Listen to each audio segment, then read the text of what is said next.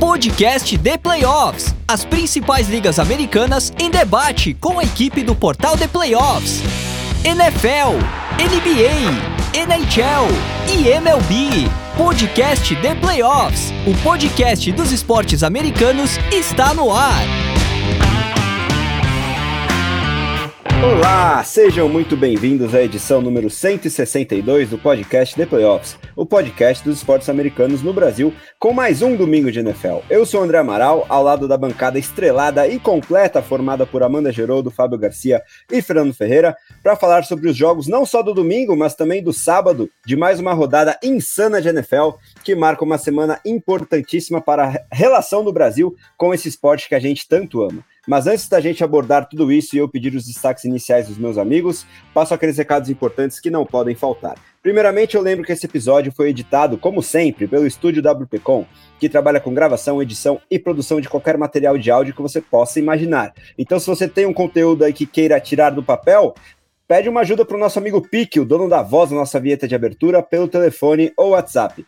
DDD 54 996205634 ou entra lá no site grupowpcom.com.br barra estúdio onde você também encontra os links para as aulas de edição de áudio do PIC no YouTube e para o curso que ele oferece, onde você pode aprender diretamente com a fera. Siga a gente no Spotify, no Apple Podcast, no SoundCloud, no Deezer, no Amazon Music ou em qualquer um dos seus aplicativos de podcast favorito, sem esquecer de deixar aquela avaliação de cinco estrelas, onde isso é possível, por exemplo, no Apple Podcasts e no Spotify, porque isso ajuda demais aí o nosso trabalho a alcançar o maior número de pessoas possível. Temos também os grupos de WhatsApp para você discutir a NFL ou qualquer outro esporte das principais ligas americanas com outros fanáticos pelo assunto. Então, se você quiser entrar em um ou mais desses grupos, manda uma mensagem para o seguinte número: DDD 11 94666 8427 que o nosso Big Boss Ricardo Pilat te aloca aí no grupo de NFL, MLB, NBA e ou NHL. Esclarecendo que a gente apertou o play assim que terminou o segundo horário de jogos do Domingão, com a análise do bastante aguardado Sunday Night Football entre Ravens e Jaguars fechando o episódio de hoje.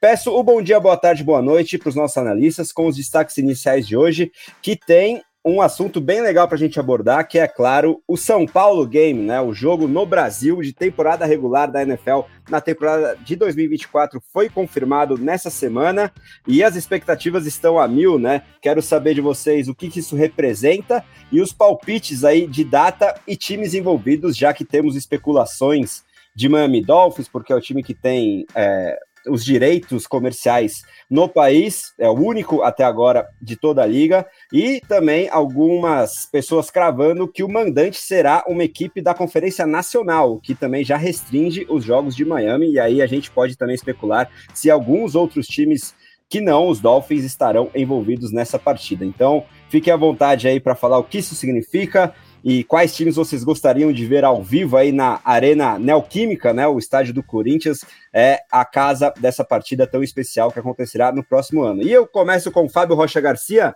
dando seu destaque inicial sobre isso, e também, é claro, sobre a demissão, finalmente, de Brandon Staley, que foi causada pelo seu Las Vegas Raiders lá na quinta-feira, que passou o trator, né, Fabio? Então, seja muito bem-vindo novamente aqui ao nosso Domingo de NFL. Comece os trabalhos, depois a Amanda e o Fernando, que também são muito bem-vindos novamente, já emendo os destaques iniciais deles também. Bom dia, boa tarde, boa noite para o nosso ouvinte e você. André, um grande abraço, um abraço para Amanda, para o Fernando também. É, cara, é um marco histórico, na verdade, um jogo da NFL vir para o Brasil, né? Acho que é, todos os fãs tiveram sentimentos é, muito fortes ao longo dessa semana com o anúncio oficial.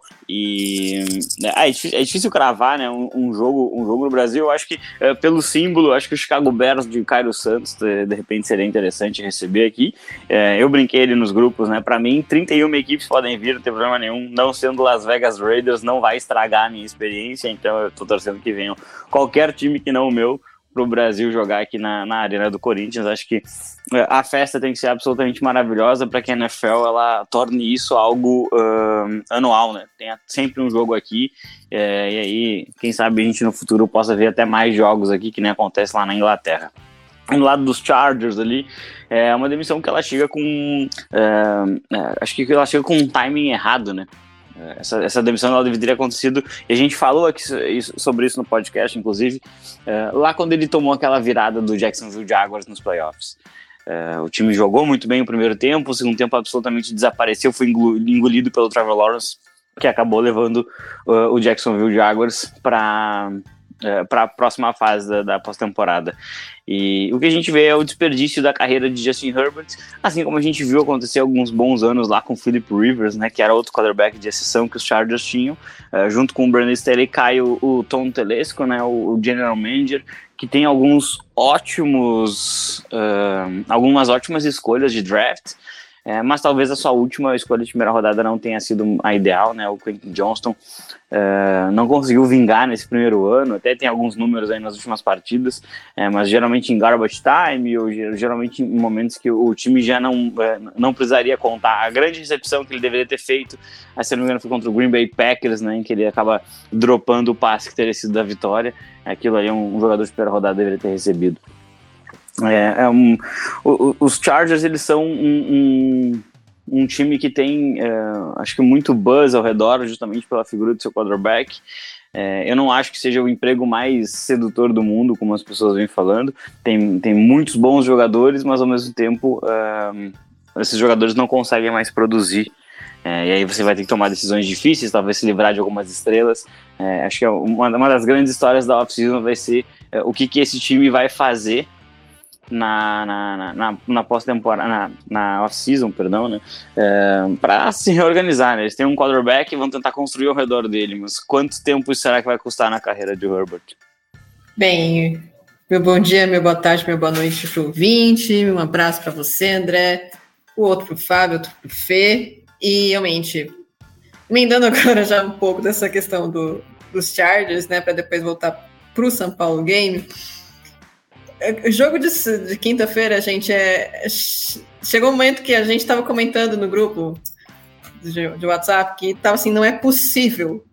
Não é possível, porque é, dava para ver que era um time completamente desmotivado. A gente tem aquela brincadeira de até, tipo, ah, eles estavam perdendo pro, pro Stanley ser demitido logo. Essa era a única explicação para um time tão de futebol americano tão desmotivado como o Los Angeles Chargers naquela quinta-feira. E os Raiders anotaram 63 pontos, sendo que os Raiders na semana anterior não tinham anotado nenhum ponto contra os Minnesota Vikings. Então, realmente, é, concordo com os meninos. É, o Staley tinha que ser demitido na, quando ele perdeu para os Jaguars, porque você não pode tomar uma virada dessas do Trevor Lawrence.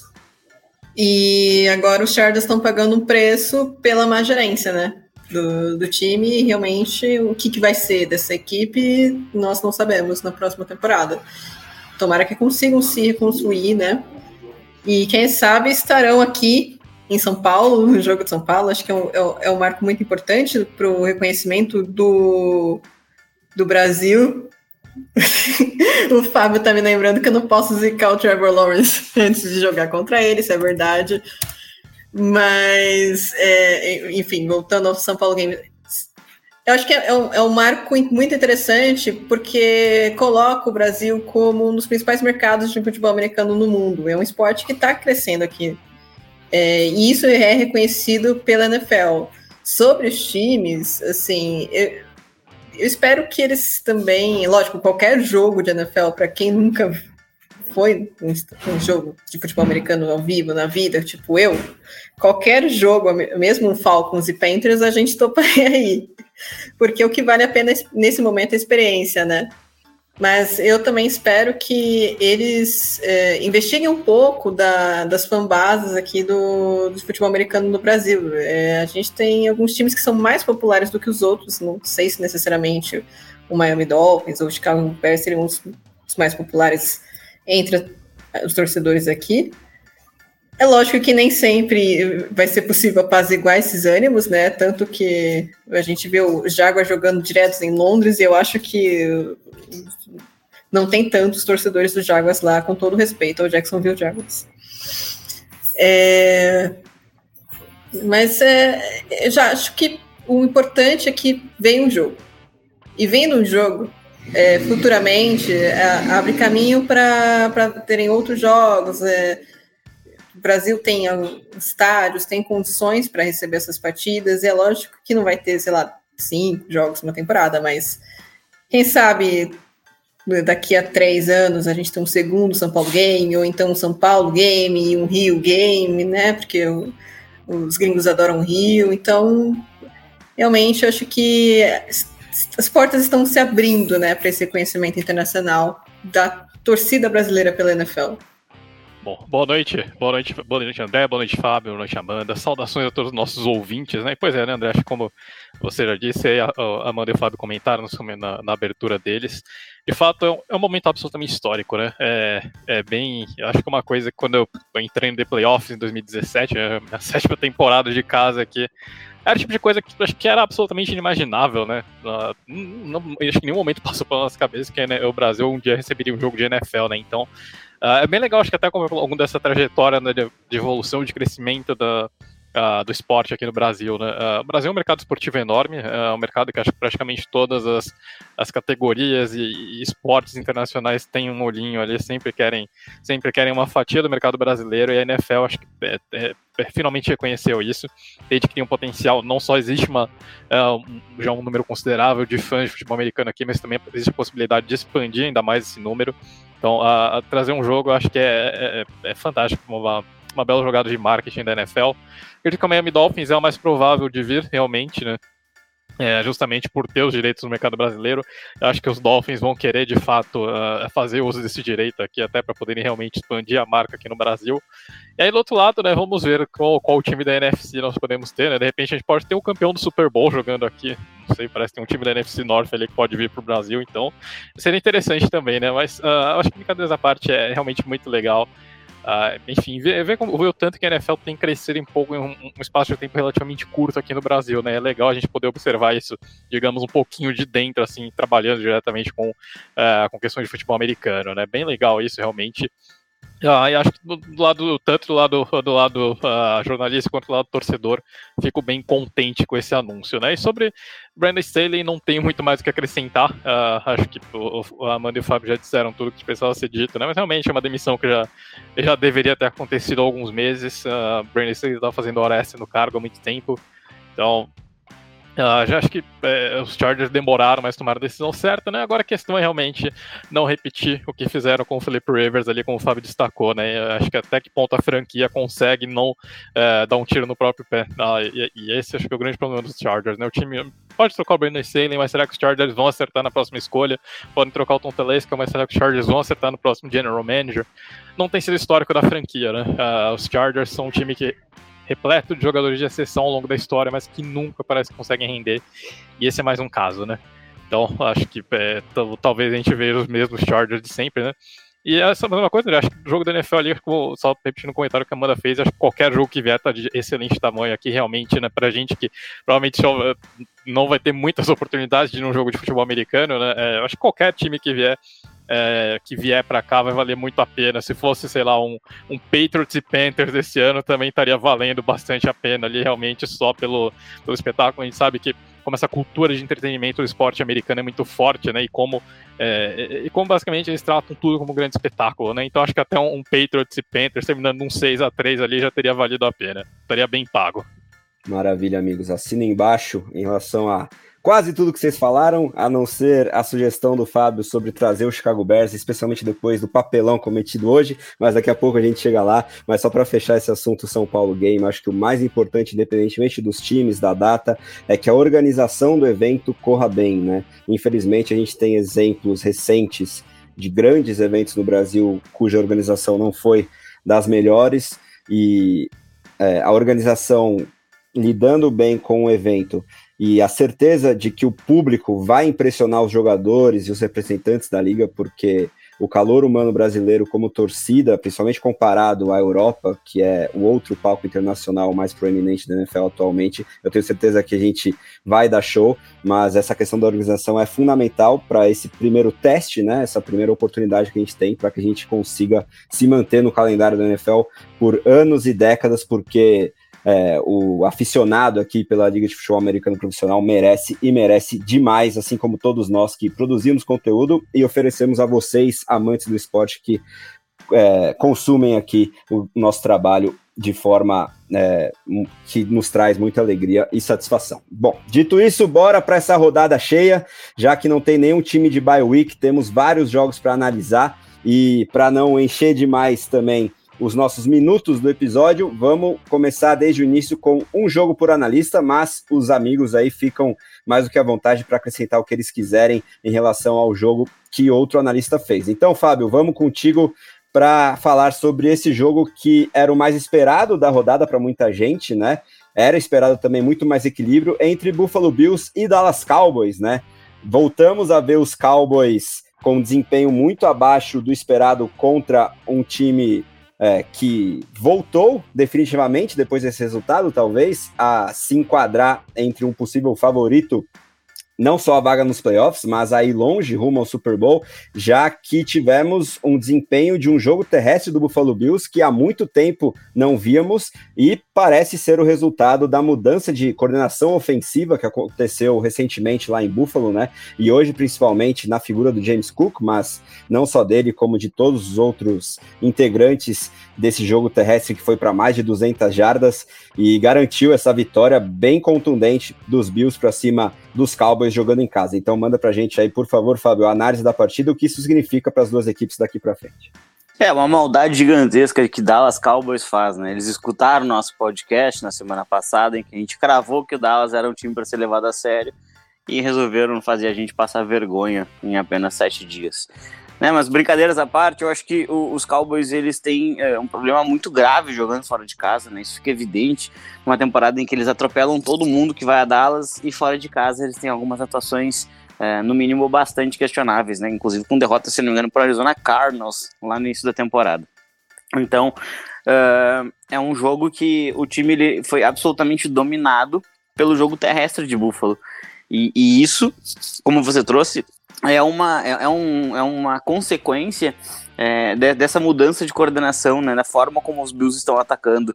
Desde que houve a mudança de, da, da, coordenação ofensiva, a gente vê um pouquinho menos de alvos para Stephon Diggs, mas a gente vê um jogo mais equilibrado e a gente vê o James Cook realmente virando um, um running back número um né, assumindo o jogo terrestre e conseguindo é, ser muito decisivo em Kansas City quando ele recebe um touchdown.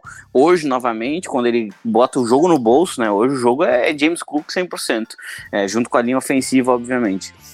É, e, e, tem um outro ponto que, que me chamou muita atenção negativamente em relação a Dallas. É, eu achei Dallas mentalmente muito fraco é, em alguns pontos do jogo, né? Então, é, o mesmo jogador é, isso, isso, isso acabou me chamando muita atenção, né? É, tem uma jogada em que o Micah Parsons força o Josh Allen para sair do pocket numa terceira descida. É, e aí é, tem um linebacker dos Cowboys, se não me engano, é, o nome dele é Sam Williams, eu acho. Acompanha o Josh Allen até a sideline para ele não conseguir correr e ganhar a primeira descida, né? Esse mesmo jogador acaba cometendo uma falta no punch, que dá 15 jardas e naquele drive o Dallas Cowboys sofre um touchdown. Né? Um pouquinho antes, os Cowboys eles estavam respondendo o touchdown de abertura da, da, da partida dos Bills é, com uma bela campanha, até que numa corrida muito boa do Tony Pollard dentro da red zone, é, marcado um holding, aí a defesa dos Bills consegue um sec e os, os Cowboys vão indo para trás no campo até que eles não conseguem nem chutar um field goal, eles têm que ir pro punt. É, isso, é, isso são falhas mentais, assim, de concentração mesmo, cometer faltas em momentos né, tão decisivos do jogo, eu acho que abriram uma vantagem muito confortável. E aí os Bills viram que a corrida estava entrando, não tem por que expor a bola, não tem por que expor a saúde do seu quarterback, não tem por que você fazer nada disso. Vamos simplesmente é, avançar no campo, controlar o relógio e dominar um adversário que tem 10 vitórias no ano. É uma coisa realmente muito significativa. Eu acho que os Bills hoje eles, é, é, eles voltam a ser considerados e, e o Miami Dolphins ele começa a ficar preocupado porque esse título da divisão que estava muito bem encaminhado por conta de um calendário muito difícil e de um confronto direto na última semana, esse título volta a ficar aberto lá no leste da Conferência Americana. É, é um jogo que, para mim, acaba sendo muito uh, significativo porque ele volta a trazer dúvidas sobre o Dallas Cowboys, coloca o Philadelphia Eagles de novo como, como um, um grande candidato a, a levar a sua divisão, né? E, e, e, ao mesmo tempo ele traz o Buffalo Bills uh, como o, o time, uh, pelo, não o time a ser batido, mas um, um time uh, muito mais forte, muito mais considerável, ainda que neste momento os Bills não configurem entre aqueles equipes que iriam para os playoffs, né? Nesse momento os Bills não são um time nem de wild card, né? Um time 8-6, por conta do recorde que eles têm do critério de desempate hoje, os Bills estariam sendo eliminados da pós-temporada junto com o Houston Texans, né? Dois times que têm é, um recorde positivo, mas que não estariam nos playoffs. Eu acho que é, é, é uma, uma vitória de muita afirmação para um novo modelo de ataque. Né? A defesa dos Bills ela já funciona bem há muitos anos. Há um jogo ou que outro vai acabar indo mal, é claro, mas ela funciona bem ao longo dos anos e com o Sean McDermott e agora com uma nova forma de atacar contra uma defesa que força muitos turnovers, vinha é, de uma vitória divisional muito expressiva. Eu acho que os Bills eles têm muito, muito a comemorar, muito mais até do que uma, uma diferença de 21 pontos é, sobre um adversário historicamente preso na garganta, né? É, lembrando sempre que daqueles quatro Super Bowls perdidos pelo Buffalo Bills, dois foram contra o Dallas Cowboys, né, os últimos dois. É, então é sempre um adversário que, que, que tem, tem, tem uma marca histórica dolorosa lá para Buffalo. Muito bem lembrado, Fabio. E se a gente projetar o calendário dos Bills, as duas próximas rodadas parecem ser bastante tranquilas, porque eles enfrentam Chargers e Patriots cheios de problema. E aí fica para essa semana 18 que promete demais o confronto, quem sabe, pela divisão contra o Miami Dolphins, já que os Dolphins pegam é, calendário bem diferente em relação ao rival divisão. Em vez de Chargers e Patriots, eles enfrentam Cowboys e Ravens, né? Nas semanas 16 e 17. Então a gente fica muito de olho para essa potencial mudança de protagonismo na AFC Leste. Mas daqui a pouco a gente fala sobre Dolphins. Antes, vamos para Fernando Ferreira comentando sobre um dos jogos do sábado, né? E eu não podia deixar de alocar o jogo do Detroit Lions do coraçãozinho dele, né? O Indianapolis Colts está quase sendo completamente substituído, ainda mais depois dessa remontada é, em termos de categoria como contender do Detroit Lions, né? Depois de alguns desempenhos, no mínimo, inconsistentes, os Lions voltaram a passar o carro. E sobre um outro time que está buscando playoffs, esse da Conferência Americana, jogando em casa, meteram 42 a 17 sobre Russell Wilson e companhia, com direito a chilique do Sean Payton no finalzinho da partida com o seu quarterback. Então, Fê, manda pra gente o que, o que isso significa tanto para Lions quanto para Broncos, por favor. Pois é, André. Esse acho que era um jogo importantíssimo, né? Como se diz para os dois lados, né? Significava bastante, né? Era uma prova, uma chance para os Lions uh, se recuperarem depois de uma sequência ruim de jogos, né? Uh, os Lions tinham de, vinham de duas vitórias e duas derrotas ali. Tinham vencido apertado os Bears na semana uh, antes, antes da sequência ruim começar, né? Então, os Lions estavam naquele momento que acho que todos os times contenders passam, que é oscilar em, algum, em alguma hora da temporada, né? Calhou do, do momento dos Lions ser agora. Mas acho que foi um jogo de contender ontem. É, a gente viu um Detroit Lions, aquele Detroit Lions do início da temporada, dando as caras de novo, né? Uh, o, o, Frank Ragnow voltou, né? E isso daqui acho que mudou muito a cara daquela linha ofensiva que sofreu bastante contra o Chicago Bears, né? O, o Graham Glasgow teve alguns erros ali de snaps, alguns erros de proteção que acabaram prejudicando o time. Ontem completo.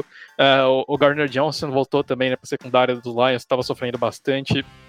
A gente já começou a ver um pouquinho mais do, do, dos Lions dando a cara, um pouquinho mais da cara que a gente vai ter desses desse Lions para o final do ano. Uh, o jogo, enfim, começo lento dos Lions, né? Uh, o, time, o time demorou um pouquinho para engrenar, no primeiro quarto não conseguiu pontuar, mas aí no segundo, no, no segundo tempo, no segundo quarto, o ataque do time simplesmente deslanchou ali, né? A gente viu os Lions anotando touchdown, touchdown sequência ali, né? Com, primeiro começando com o Sam Laporta num, num catch and run ali, que ele basicamente acho que andou umas, umas 20 jardas quebrando tackles ali.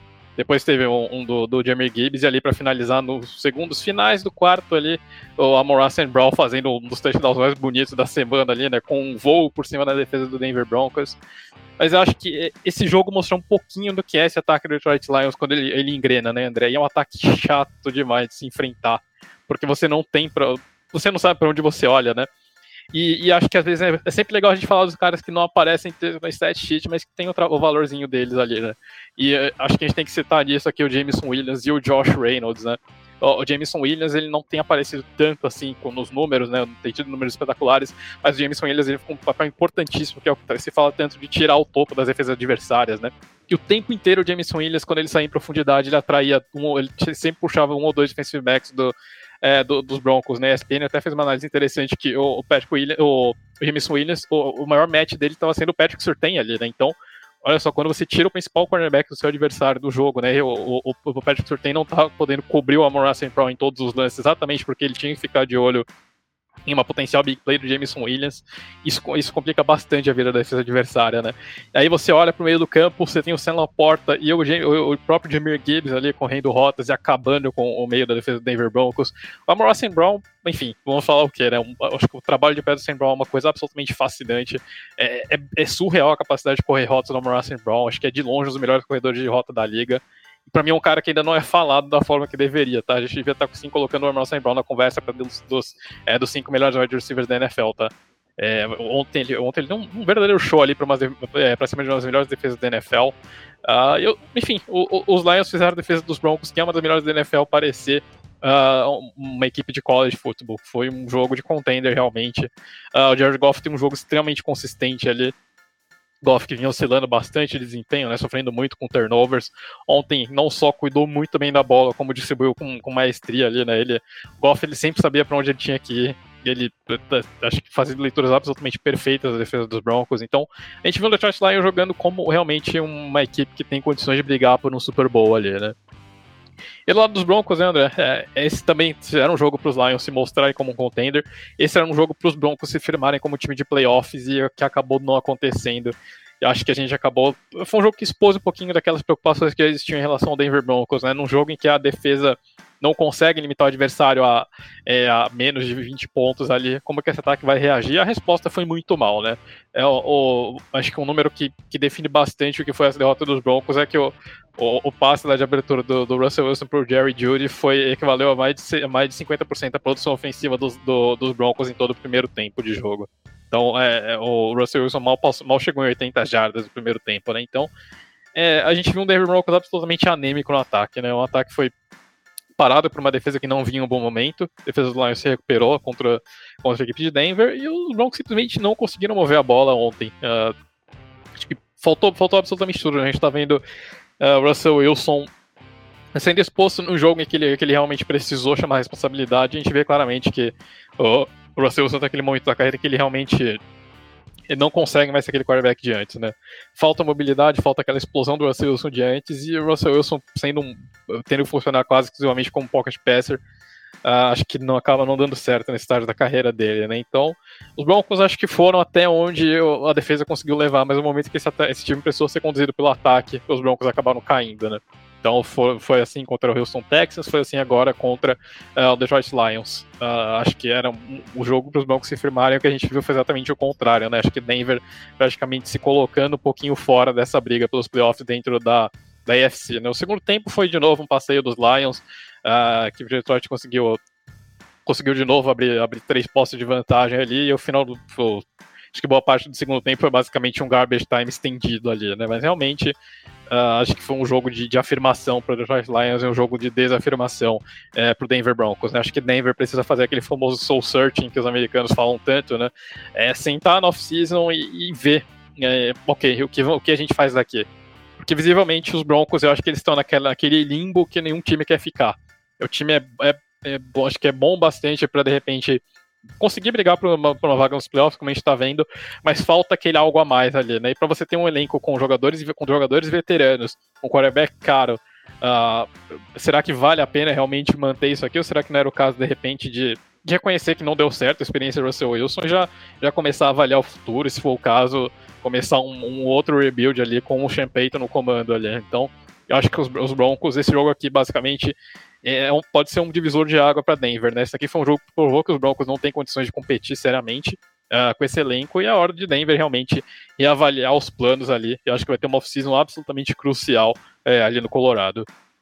Concordo completamente. Estou bem curioso para ver quais serão os movimentos de off-season do Denver Broncos. Mas antes disso, temos muita bola oval é, por aí, porque a temporada regular está esquentando de vez e uma das partidas que mais prometia em termos de luta por playoffs também aconteceu no sábado, né, Amanda? Envolvendo dois representantes, um de cada conferência, que foi um dos jogos de prorrogação da rodada, com o Cincinnati Bengals é, visit, é, recebendo o Minnesota Vikings e virando o placar para 27 a 24 num festival aí de aleatoriedades até certo ponto, mas muito entretenimento também, apesar dos dois quarterbacks reservas não é, nos entregando talvez o máximo do duelo entre Justin Jefferson e Jamar Chase, dois dos principais recebedores da NFL, que já foram colegas de equipe no college, mas ainda assim, principalmente o Jefferson entregou um belo jogo, o Chase sofreu inclusive uma lesão para a gente ficar de olho, mas essa vitória dos Bengals, principalmente, né, seu rival de divisão, colocam eles de vez na briga aí pelos playoffs. E a derrota dos Vikings, por outro lado, pode acender um sinal ainda mais de alerta, também considerando o calendário aí que Minnesota tem pela frente e que pode significar a saída deles que ainda estão com uma das vagas de wild card, mas é, com essas dificuldades, principalmente na principal posição do jogo, pode fazer com que fiquem de fora no fim das contas. Dito isso, Amanda, fala pra gente o que, que de mais importante a gente tira dessa vitória dos Bengals para cima dos Vikings. Bem, eu acho que primeiro de tudo é destacar que esse jogo foi entretenimento puro. É, para quem achou que o Nick Mullins ia ser melhor que o Joshua Dobbs, esse jogo provou que eles são farinha do mesmo saco. Né? Então, é, realmente, uma hora ele vai fazer uma jogada brilhante, lançando contra o movimento do corpo, outra hora ele vai, vai, vai lançar uma interceptação ridícula no colo do defensive tackle, né? Mas, porém, vamos por partes, né? O, os Bengals eles abriram um placar com field goal e aí o, os Vikings eles reagiram com um touchdown terrestre do Ty Chandler, que aliás teve uma excelente partida, acho que cada vez mais está se consolidando como um dos principais running backs do elenco, né? O Alexander Madison não está deixando saudades. Só que aí depois dessa, dessas primeiras pontuações o jogo parou, é, justamente porque, gente, é, Jake Browning e Nick Mullins. Eles são limitados, eles são reservas por algum motivo, apesar de eu achar que o, principalmente o Jake Browning tá fazendo boas partidas, de repente tá se vendendo melhor no mercado, né? Possivelmente alguns times por aí na próxima temporada vão precisar de um quarterback de transição. Talvez ele seja esse nome para alguém. E só que, gente, é, é isso. É... não tem muito o que esperar do, de Nick Mullins e Jake Browning. Inclusive, as duas interceptações do Nick Mullins aconteceram nessa fase do jogo em que, nada estava andando. E a, a, interceptação bizarra que eu citei, que ele, ele vai to, tá tomando o sec, só que em vez ele aceitar o sec, porque às vezes o quarterback ele tem que fazer a, a, a escolha correta, né? Às vezes não tem saída. Você vai tomar pancada, ponto, acabou. O que você precisa fazer naquele momento é segurar a bola para evitar um fumble. Ou não, e o que o Nick Mullins faz? Ele não é que ele sofre o fumble, ele lança a bola para cima, a bola cai no colo do BJ Hill, que é defensive tackle dos Bengals. E é difícil o defensive tackle fazer interceptação, né? Só que caiu na, no colo dele e ele pega. Poxa, é, realmente, Nick Mullins, é, cara... Fala é, isso pro Darnell Mooney, mano. Caiu no colo é. e não pega. Pô, mas aí a gente tá falando de recebedores, né? Pois Ó, é. O, o Fê lembrando que o BJ Hill tem interceptação em dois jogos seguidos, já dá para jogar nos, nos Chiefs. Então, bora lá. Com, com essa cena gloriosa, acabou o primeiro tempo do, desse jogo, que foi realmente foi muito engraçadinho de ver. Na volta do segundo tempo, o, os Vikings eles anotaram um touchdown com o Jordan Edson. Só que assim, o mérito do touchdown não foi nem do Nick Mullins, nem do Jordan Edson, foi do defensive back que perdeu o tackle para cima dele, porque pelo amor de Deus, que ângulo horroroso. Lógico que, ok, mérito do, do Jordan Edson de ter limpado ali, ter é, feito o defensive back perder, mas pelo amor, cara, você é, um def você é um defensor, você tem que fazer um tackle e derrubar o, o adversário, é isso. Não, não pode perder o tackle numa situação dessas. E o placar ficou 14 a 3 para os Vikings, né? Ah, o, o, nosso querido Jake Browning foi interceptado, Os Vikings contabilizaram o turnover com o field goal para deixar 17 a 3 e todo mundo achou, putz, realmente, acho que agora vai, né? O, os Vikings vão ganhar esse jogo. Mas não. É, os Bengals eles se recuperaram de uma forma bastante é, surpreendente até, né? É, foram dois TDs em sequência, primeiro do T. Higgins e depois do Joe Mixon para empatar o jogo, 17 a 17. E, e, realmente esse jogo foi, foi bastante competitivo, até considerando o nível das equipes e o nível dos quarterbacks que estavam em campo, né? Os Vikings se tomaram a dianteira com mais um, um touchdown do Jordan Edson, que foi, foi, esse touchdown meio maluco do, do Nick Mullins, que ele cai todo, todo lançando a bola. O Jordan Edson, ele agarra a bola no meio de todo mundo em 99% das jogadas isso daí vai ser interceptação, mas como é a, a magia estava do lado do Nick Mullins daquele dia, foi, foi touchdown do Edson. Que lindo. Uma pena que eu deixei o Edson no meu banco no meu fantasy. Do outro lado, também tem esse, tem a magia do Nick Mullins, tem a magia do Jake Browning. Ele vai lança uma bola pro T. Higgins no jump ball, que é quando o wide receiver ele disputa, pula para disputar a bola no alto para fazer a recepção e também T. Higgins agarrou a bola no, no meio de todo mundo, se esticou todo ali para Enson para empatar o jogo. E realmente, talvez se fosse outro recebedor, e aqui novamente a gente entra no mérito do, da composição do elenco. Se, os ben, se fosse qualquer outro recebedor ali com um nível menor do T. Higgins, isso daí não seria touchdown nem a pau. É, mérito, super mérito do elenco do, dos Bengals nesse, nesse quesito. É, conseguiu tanto montar elencos competitivos em, em todas as fases do, do, jogo, né? O jogo 24 a 24 foi para prorrogação. Teve punch dos Bengals e aí a, a, a, bola da vez era dos Vikings. E prorrogação, a gente sabe que o, o, o time que. Se o time não consegue pontuar na sua primeira posse, é, um field goal já mata o jogo.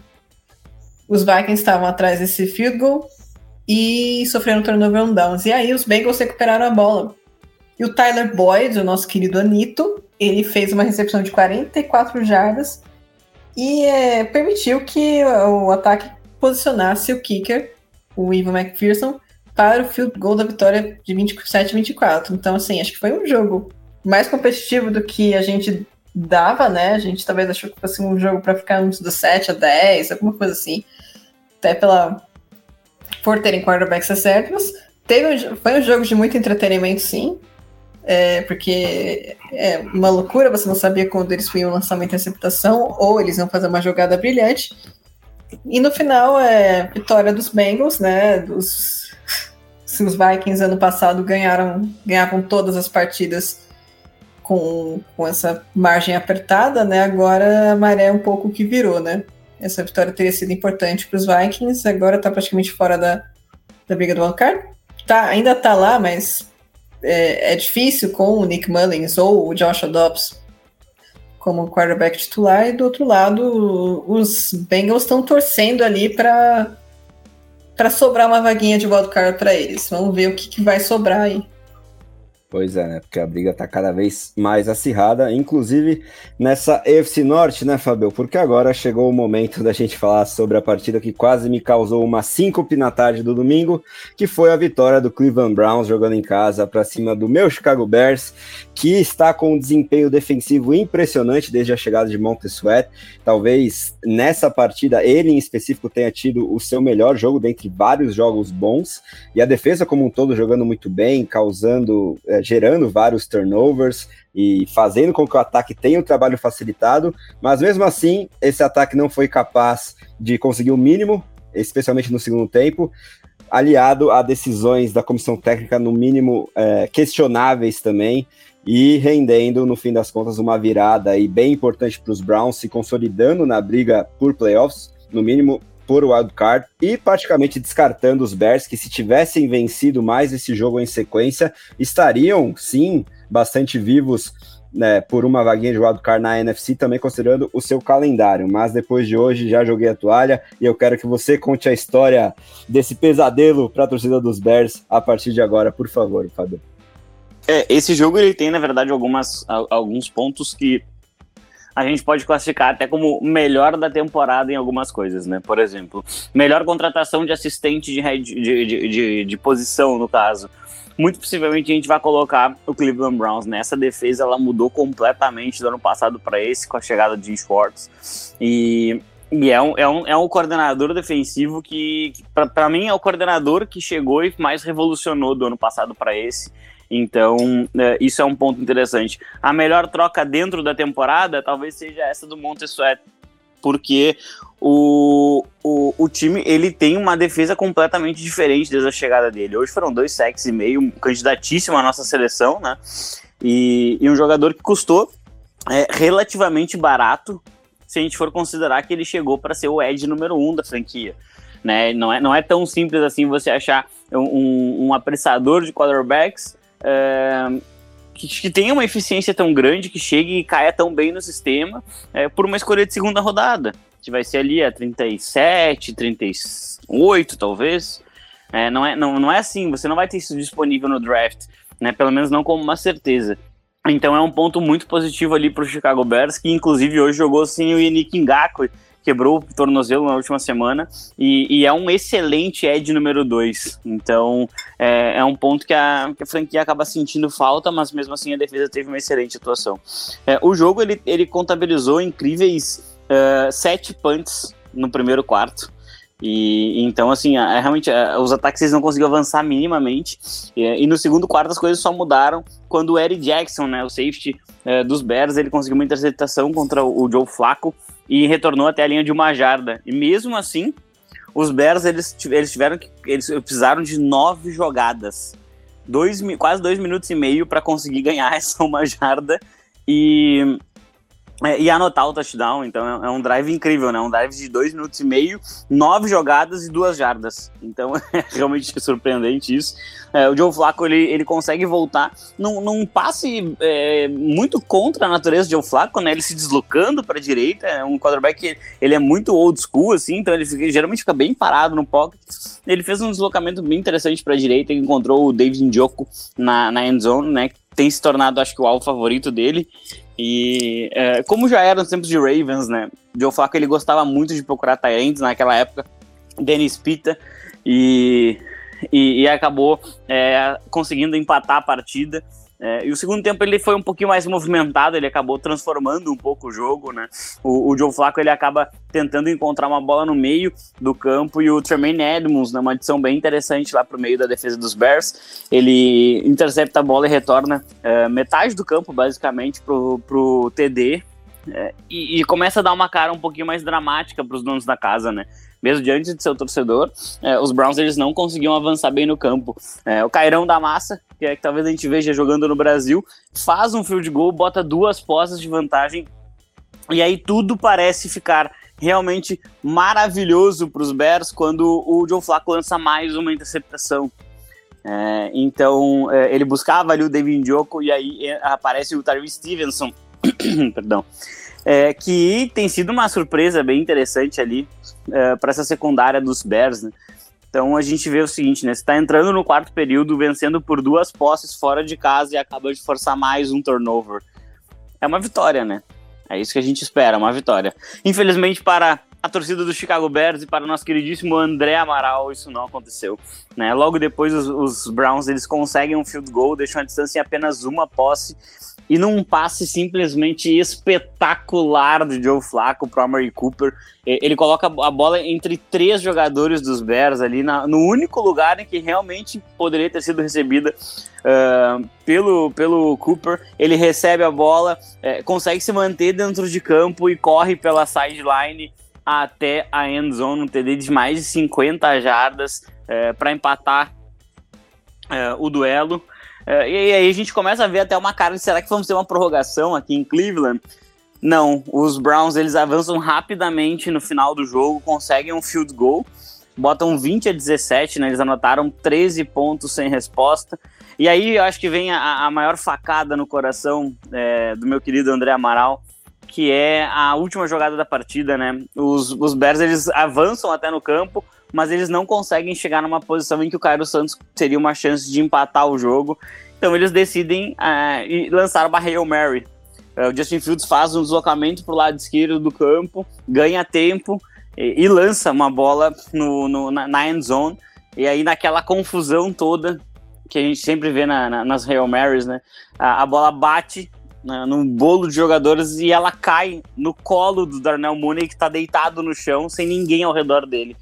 O Darnell Mooney ele chega a tocar na bola com uma mão, com a outra mão, e, e aí na hora de encaixar para fazer a recepção que seria da vitória e de quem sabe uma chance de pós-temporada para Chicago, o Darnell Mooney ele não consegue fechar essa recepção, a bola é, fica pipocando, ele bate com as pernas nessa bola que sobe e acaba sendo interceptada pela defesa do, do Cleveland Browns, é, encerrando a partida, encerrando os sonhos de pós-temporada de Chicago e colocando de vez os Browns, muito possivelmente, como um time que vai jogar um jogo eliminatório em janeiro, é, o que é absolutamente incrível. O Justin Fields sai com duas interceptações no jogo, sai com duas interceptações no jogo, as duas na, na última jogada de cada tempo. É, o que é, é, mostra que realmente ele, ele conseguiu proteger bem a bola, é, mas tem uma falta evidente de qualidade ao redor do Fields. Eu não sei se ele vai ser o QB dos, dos Bears no próximo ano, né? O time vai ter uma escolha alta de draft ali por Carolina, talvez tenha duas por conta do, do seu próprio recorde, é, mas é, é assustador como em momentos decisivos falta qualidade é, na qual ele possa se apoiar. Né? Teve alguns passes em que ele realmente encontrava jogadores mais livres e eles não conseguiam segurar a bola. É, hoje, hoje, é, eu acho que essa derrota ela passa muito pouco pelo quarterback de Chicago, né, porque enfrentou uma defesa muito forte fora de casa, num ambiente hostil, com um tempo difícil. O Cleveland sempre tem um tempo mais complicado, né, em questões climáticas, e, e mesmo assim ele deu a chance do time vencer. Então, é, é uma daquelas partidas que talvez as pessoas vão olhar as estatísticas, ah, duas interceptações, não completou metade dos passes, poucas jardas. É, o Fields tem que sair. Eu acho que esse jogo, as estatísticas, elas mentem um pouquinho em relação a, a, ao quarterback dos Bears. E, e o Joe Flacco, por sua vez, conseguiu mover bem a bola, né? Muitas jardas, quase 400 jardas lançadas, é, mas três interceptações é um número que ele vai ter sim que evitar na pós-temporada, é, se ele quiser dar minimamente uma chance desses Browns, que muito possivelmente vão ser visitantes no Wild Card, terem chance de vencer o seu jogo.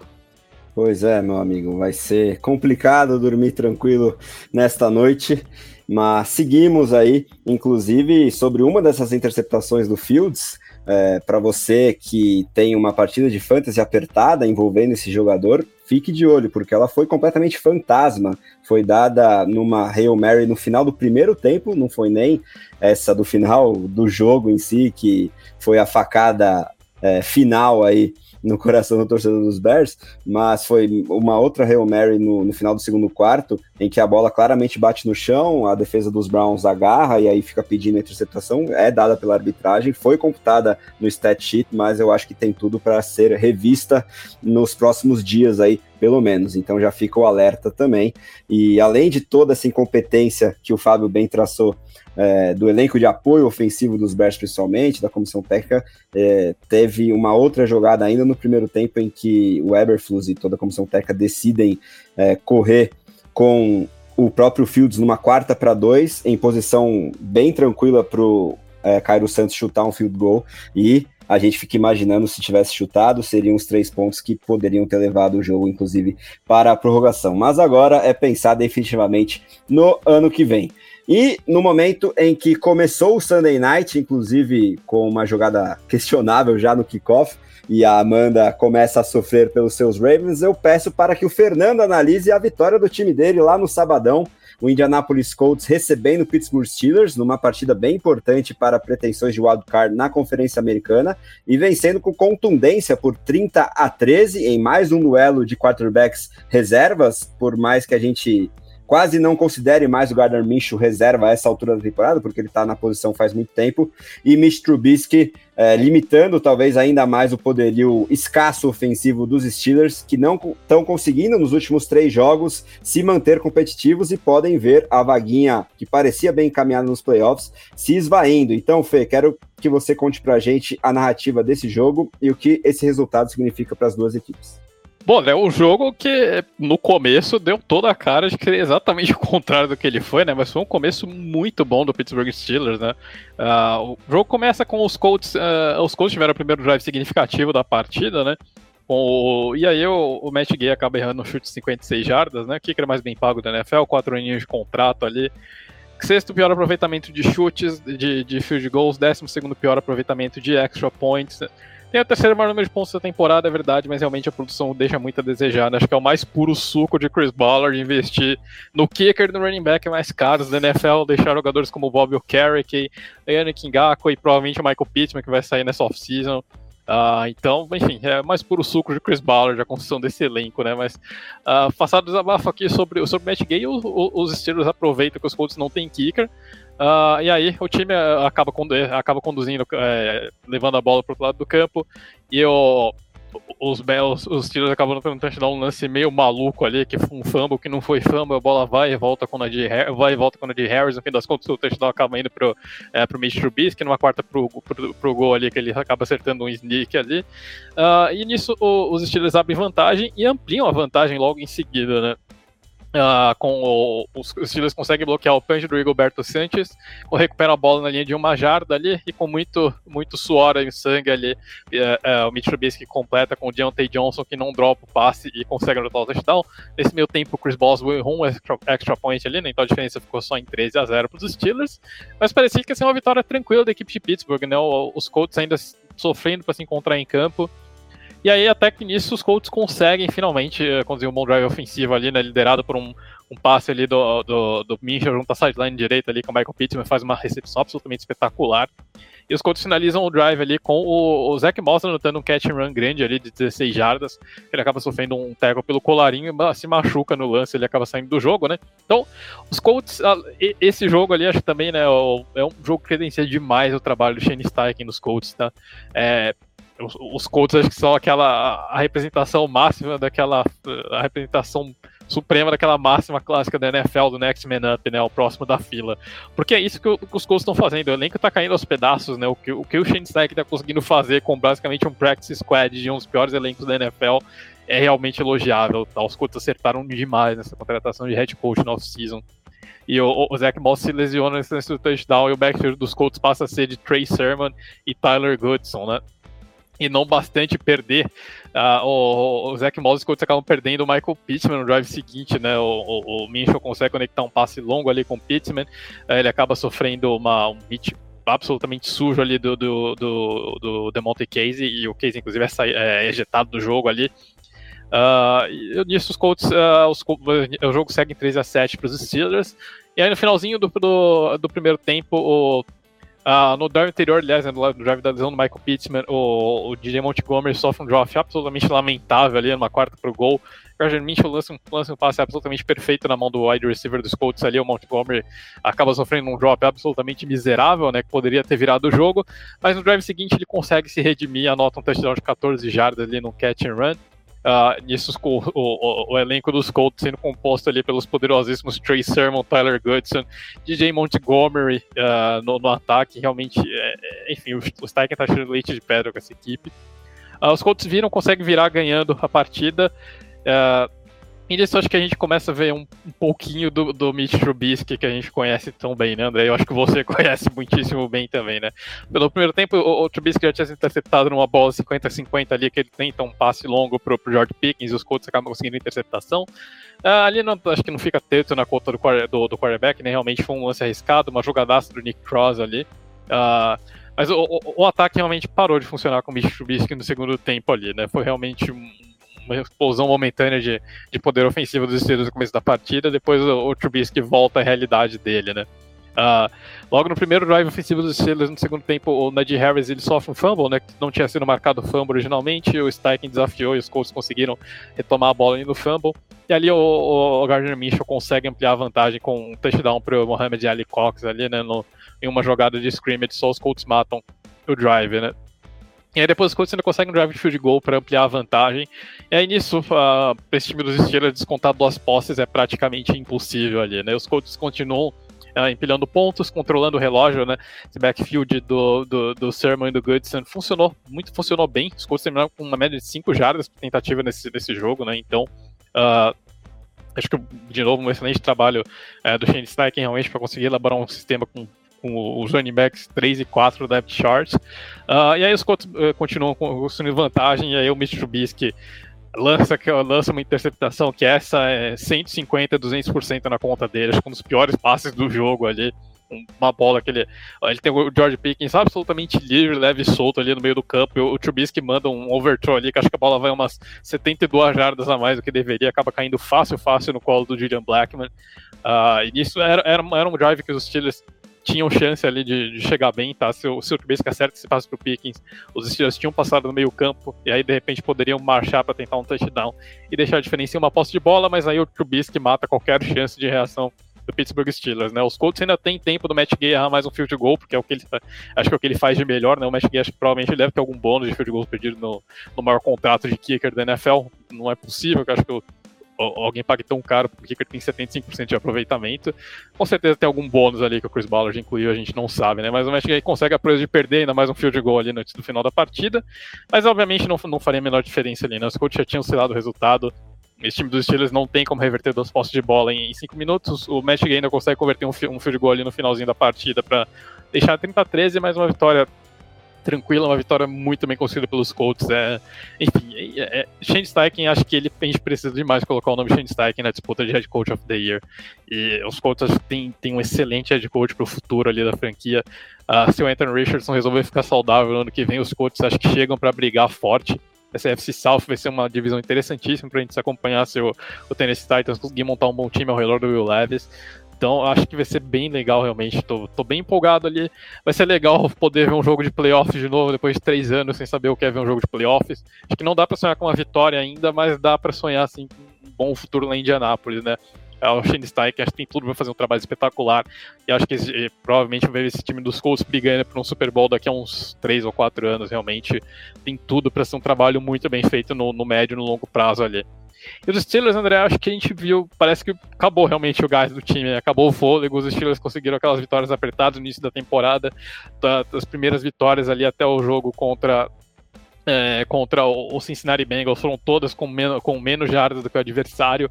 Isso realisticamente não é sustentável, né? Da mesma forma que a gente falava que o Minnesota Vikings no ano passado não tinha como seguir ganhando com uma posse de bola em todos os jogos, não tinha como os Steelers seguirem ganhando todos os jogos com menos jardas que o adversário, né? Esse ataque com o Kenny Pickett é ruim, com sem o Kenny Pickett é muito pior, né? O Mitch Trubisky realmente não tem mais condições de ser um, sequer um backup de NFL. A questão é que eu acho que o Mason Rudolph também não é muito melhor, né? Então os Steelers ficam meio que, que vendidos ali de mãos amarradas, né? Uh, enfim, acho que realmente precisa de repente é tentar de novo manter o, o, o, o, recorde do Mike Tony de campanhas positivas vivo, né? Esse recorde que agora está ameaçado, né? Os Steelers pareciam que iam chegar tranquilos numa campanha de 50% neste ano, talvez não seja tanto o caso, né? A margem agora está bem mais apertada. Uh, e de resto, acho que falta, falta muito nesse time, né? Falta talento nas skill positions, e por mais que acho que o Deontay Johnson tenha feito um trabalho ok, acho que ele não é de fato um wide receiver 1, acho que ele seria um bom wide receiver 2. Uh, ah, o George Pickens tem seus bons momentos, mas acho que é, realmente ele uh, parece que normalmente nunca está na mesma página do Kenny Pickett do Mitch Trubisky, ou por erros do quarterback, ou por alguns erros, às vezes, de, de concentração do próprio George Pickens. Uh, o Najee Harris, depois da primeira temporada, basicamente parou de produzir. O Jalen Warren, acho que já está na hora dos Steelers entregarem de vez a chave da casa para o Jalen Warren e ver o que ele consegue fazer nesse backfield. A mudança do Matt Canada funcionou por um jogo só e depois os Steelers voltaram ao normal. Uh, a linha ofensiva do time também é péssima e, e, além de não proteger bem, é ainda uma linha extremamente indisciplinada. O que teve de os Steelers perderam de lances com ganhos bons ali nesse jogo por, por falta de seguradas e por falta de linha ofensiva também foi incrível. Então, é, os Steelers acho que o time precisa realmente dar uma reavaliada nesse elenco como um todo.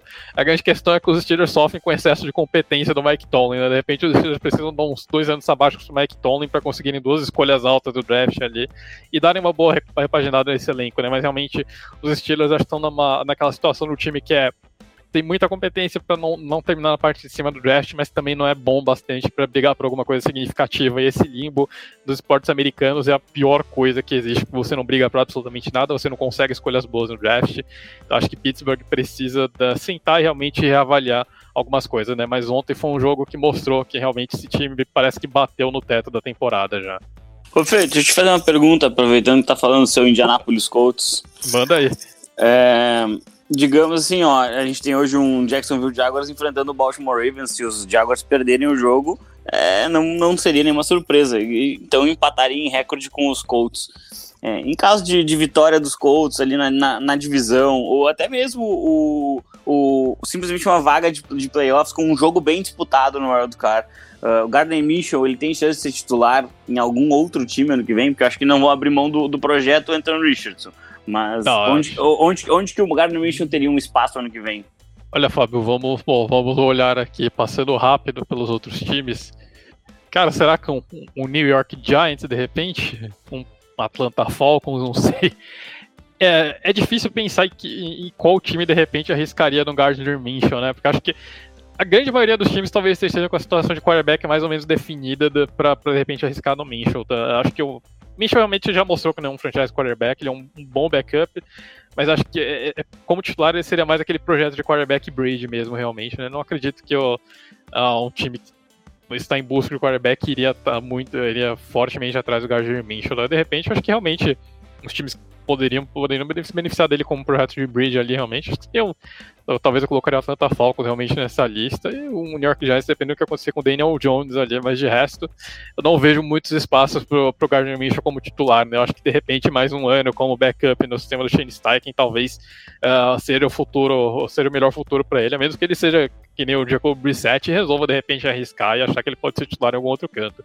Mas realmente eu não, não vejo muito futuro pro Minshew como titular, acho que o futuro dele realmente é ser backup do, do Richardson lá em Indianapolis. Maravilha, amigos. E assina embaixo, principalmente sobre essa questão do, do Shane Steichen.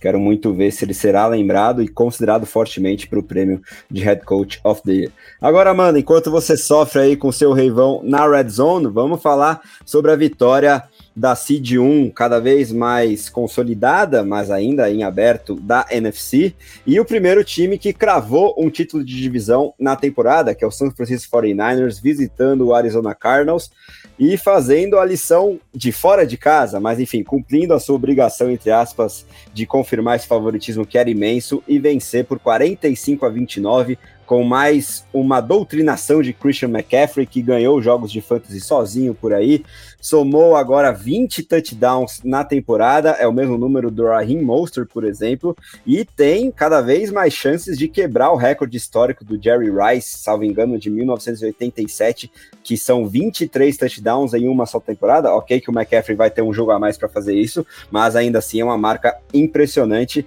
e esquenta, quem sabe, a chance dele ser lembrado para o prêmio de MVP, pelo menos de é, jogador ofensivo do ano, até porque o Tark Hill está atualmente machucado. E não podemos também esquecer do seu querido brocador Brock Purdy, que é sempre é um motivo de discussão, alguma polêmica, se ele é muito mais fruto do esquema ofensivo e das armas que ele tem à disposição, ou se tem a qualidade do próprio camisa 13. Então fala pra gente aí o que de mais importante você tira de conclusão de mais uma vitória dos Niners, dessa vez contra os Cardinals. Bem, é, realmente é mais uma partida para fazer o caso do Christian McCaffrey como o MVP da temporada, né? Se eles derem o MVP para um jogador que não for o quarterback.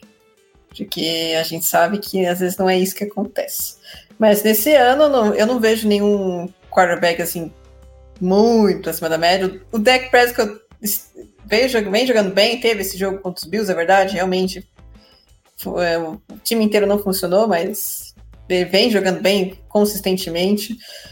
O próprio Brock Purdy, é, eu colocaria ele como, como um dos candidatos se o MVP for um quarterback, porque, novamente, o ataque dos 49ers funciona muito bem, mas funciona por causa dele. Se a gente colocar o Sam Darnold lá, é, não funciona, a gente sabe disso. E não precisamos passar por essa experiência, o torcedor dos 49ers agradece. O jogo começou com o com Arizona, né? Abrindo o placar. Que coisa, né? O touchdown terrestre do James Conner. E o empate veio com, com o passe do Brock Purdy pro Debo Samuel, 7 a 7 E aí o, o Travarius Ward, cornerback do, dos 49ers, conseguiu uma pick six em cima do Kyler Murray para virar o jogo e deixar 14 a 7 pro para os 49ers. É só um parênteses aqui. Eu realmente, assim, destino do Kyler Murray tá no ar. É, os, os Cardinals são piores sem ele, mas uh, não sinto confiança de que eles vão muito mais para frente com ele. Então, é, é, é uma situação a se pensar o qual vai ser o time do Kyler Murray. É, teve jogos, assim, ok, mas não que, não que eu tenha achado espetaculares ou bons. O pessoal dos playoffs sabe que eu sou muito chata para isso. mas é, ele fez os jogos ok, o jogo contra os 49ers já, já, já, teve um pouquinho mais de dificuldade, já, já entregou a bola para o adversário, né? Enfim, voltando para o jogo, apesar de 14 a 7, eu, os Cardinals eles conseguiram se aproximar né, do placar com dois field goals em sequência para deixar 14 a 13. E aí eu acho que um, um, pesadelo passou pela cabeça do torcedor dos 49ers, porque o, o Purdy aparentemente tinha se machucado, o Sam Darnold chegou a entrar em campo, mas aí o, o Purdy voltou, graças a Deus, né? É, a gente sempre fica preocupado quando o quarterback sai ainda mais um time de 49ers que tem é, meio que, essa, que esse fantasma de quarterbacks se machucarem lá com frequência. E também porque essa temporada foi, é, foi bastante emblemática nesse sentido, né? Muitos quarterbacks titulares se machucando e perdendo a temporada e como isso vai afetar depois o, o planejamento dos times para a próxima temporada a gente ainda vai ver. Mas o Purdy voltou para o campo, que é muito bom, né? E lançou um, um touchdown para o Christian McCaffrey para deixar 21 a 13. No segundo tempo, o, nosso querido CMC ele voltou, anotando mais um touchdown em corrida, né? 28 a 13. E aí foi a vez do Kyler Murray machucar e entrar o Clayton Tune em campo. E aí depois o Kyler Murray voltou. Eu acho que ele só tomou uma pancada é, na, no meio das pernas, e, dolorido, né? Mas mesmo assim ele voltou conseguiu é, fazer uma, conduzir uma campanha para para mais um field goal dos Cardinals, né, 28 a 16, e aí a gente teve uma lesão do Nick Bolsa, é, motivo de atenção aí pro, pro torcedor dos 49ers. Só que se você não tem o, o Nick Bolsa na defesa, no, no, ataque o CMC continuou on fire, novamente, touchdown deles de 35 a 16.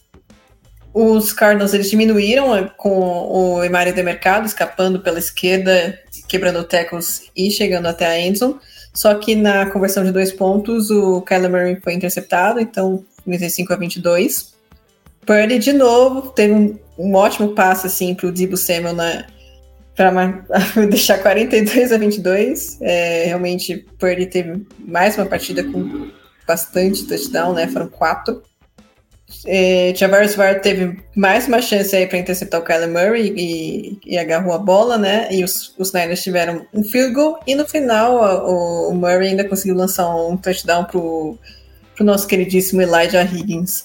Assim, sobre o Purdy, é, eu acho que ainda tem muita muito daquela questão dele ter sido o Mr. Irrelevant, porque muita gente é, não, não quer admitir que errou no scouting. Gente, errar no scouting de jogador do draft é a coisa que mais acontece, todo mundo erra.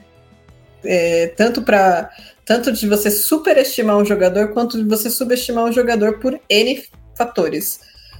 E, e eu acho que isso pesa um pouco, porque como assim o, o melhor quarterback da classe é o, a última escolha? O que, que as pessoas erraram? Porque, novamente, se fosse um se o Trevor Lawrence tivesse o número do Purdy, se o Justin Fields tivesse o número do Purdy, se qualquer outro QB de primeira rodada tivesse os números do Purdy, a gente não estaria tendo essa discussão. Se ele, se ele é realmente um fruto do sistema ou não é. Mas como é uma escolha de sétima rodada, ainda tem toda aquela questão de sistema e tal. Mas coloca o Sam Darnold para rodar o sistema para ver se o Sam Darnold roda. Não roda. Então, Realmente, claro, as condições favoreceram o desenvolvimento dele, sim. Mas não é como se ele estivesse só gerenciando o jogo. Ele está produzindo bastante. Nesse jogo foram quatro touchdowns. Em ele também teve três touchdowns, quatro touchdowns em outros jogos nessa temporada. Então, o, a equipe de apoio funciona bem, funciona, mas é, ele sabe acionar muito bem as, as peças. E, e a gente tem que sempre pesar nisso quando a, quando a gente está avaliando o desempenho de quarterback e até que ponto é, o desempenho é só pelos recebedores ou é só pela comissão técnica. É, acho que é legal a gente trazer o exemplo do, do próprio Justin Herbert. O Justin Herbert ele está numa comissão técnica muito ruim, apesar de ter um elenco de apoio bom. Só que é, ninguém nunca duvidou da capacidade do Justin Herbert por ele estar numa comissão técnica ruim, né? É, o Dak Prescott é outro exemplo, assim, sempre foi um quarterback que, assim, ok, beleza, não é elite, mas a gente não era também o pior. E trocou o coordenador ofensivo. Fábio, eu tô falando, ninguém é uma palavra muito forte pro Herbert. Mas ele não é o pior dos quarterbacks, tá? Ele não, nem é o menos talentoso. Existem nomes piores do que o Herbert por aí. Bem piores. E o, o próprio Dak Prescott, é, acho que é legal a gente lembrar que é a primeira temporada do Dak sem o, o Kellen Moore, que agora tá, é o você dos Chargers. E é a melhor temporada dele. E tudo, o Dak Prescott tem um elenco de apoio bom, mas uh, não é o, melhor elenco de apoio que os Cowboys já, já, tiveram. Então, é difícil avaliar esses nuances. No caso do Purdy, realmente tem essa questão do elenco, mas tem o que ele está produzindo. Também acho que a gente não pode ignorar isso. E também acho que o caminho não é querer que os 49ers coloquem um practice squad para o jogar e ver o que, que, que dá nisso, porque a gente sabe que isso também afeta negativamente. A gente está vendo, por exemplo, o caso do Mahomes. Ninguém está falando que o Mahomes é, é ruim, porque ele tem um elenco de apoio péssimo essa temporada.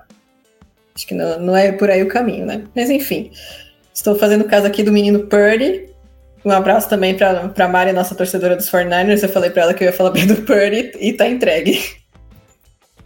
Boa, Amanda. Você no Domingo de NFL e a Mari no nosso livecast de terça-feira, sempre defendendo o Camisa 13. E eu apoio vocês duas, principalmente sobre essa questão aí de capital de draft ser um pedigree eterno. Tá cada vez menos sustentável agir dessa maneira e a gente tem que reconhecer, sem dúvida alguma, os méritos do quarterback dos Niners, apesar do sistema e das armas maravilhosas que ele tem para passar a bola. É, outros jogadores draftados muito acima dele não conseguiram nem um quarto, um quinto, um décimo do que ele está conseguindo produzir, inclusive jogadores draftados no top 3, como o próprio Sam Darnold, o Trey Lance, e temos também o exemplo recente do Jimmy Garoppolo, que foi um cara de segundo round de draft, salvo engano, e também não produzia o mesmo que o Purdy está conseguindo fazer. Agora, bora partir para o Fábio comentar mais uma vitória do Los Angeles Rams, dessa vez para cima do Washington Commanders, jogando em casa na Califórnia, numa partida que parecia que seria mais tranquila, até o momento em que Jacoby Brissett entrou em campo e deu um mini calorzinho no garbage time, conseguindo conexões aí para touchdown e deixando o placar mais apertado do que o roteiro do jogo foi, né? 28 a 20 o placar final. E para quem estava preocupado com o Sam Howell perdendo a titularidade, o Ron Rivera na coletiva pós-jogo já garantiu que ele segue titular apesar dessa mudança aí é, de garbage time que teve como destaque o Jacoby Brissett. Dito isso, acho que é pá de cal definitiva para que os Commanders pensem em muitas mudanças na off-season e do outro lado, um Los Angeles Rams cada vez mais consolidado nessa briga pelos playoffs e torcendo para que o ataque tão dinâmico se mantenha saudável, né, Fábio? Exato, os Commanders, na verdade, eles eh, já estavam pensando na, no ano que vem, eh, naquela deadline em que eles mandam Chase Young Montesuet né, para os 49ers e Chicago Bears, respectivamente. Então, o time já acumulou algum capital de draft, vai ter uma escolha provavelmente alta, né? Tem um recorde ali 4-10, então vai estar numa, numa, numa posição uh, de pegar um talento bem interessante né, e, e, e, os Commanders eles precisam de praticamente todos os talentos mais badalados uh, para essas escolhas que eles vão estar uh, trabalhando ali. Então o novo front office vai ter que decidir se vai, vai apostar em Sam Howell ou selecionar um quarterback. Depois de decidir quem vai ser o head coach, então é, é, olha, tem, tem muita, muita coisa para mudar em Washington. Né? Mudou o dono, que era o principal, a mais maior necessidade. E, e aí, a partir disso, é, vai mudar bastante coisa ainda. A gente vai ver se essa franquia é bem diferente nos próximos anos, cada, acho que cada vez mais distante do que, do que vinha sendo. Pelo menos essa é a promessa dos novos donos. Né? E esse placar, bem como você falou, é um placar um pouco mentiroso, na verdade, né? Porque não foi um jogo de uma posse. Apesar de que vai ficar gravado, assim, como um jogo de uma posse, não foi, né? O, o, o time dos Rams é um time bem melhor, bem mais bem treinado. É, apesar de ter começado um pouquinho mais difícil para eles, né, em virtude de, é, de, uma campanha que chegou até a hand zone, mas a defesa levantou a parede e forçou um turnover on downs, e, e logo depois é, o, o, o Kieran Williams ele sofreu um fumble quando o time estava na oportunidade de abrir o placar, é, isso dificultou um pouquinho as coisas, mas logo depois as coisas elas já foram realmente já se, se encaixando melhor. O próprio Kieran Williams abriu o, o marcador num, num touchdown curto de, de, uma, de uma jardinha.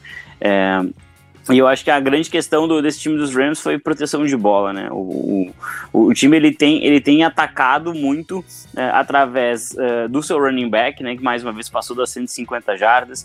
E aí isso abre espaço para Cooper Cup e, Pua, e o Pucanacua é, explorarem o, a região ali meio do campo, muitas vezes, né? Como eles é, acabam é, fazendo tão bem. Só que o Kirby hoje perdeu a bola duas vezes. Então, apesar de ser um jogador é, que tem ajudado, que tem é, conduzido muito o ataque. Hoje ele expôs bastante a bola. É, mesmo com tudo isso, os Commanders eles foram totalmente dominados pela defesa adversária.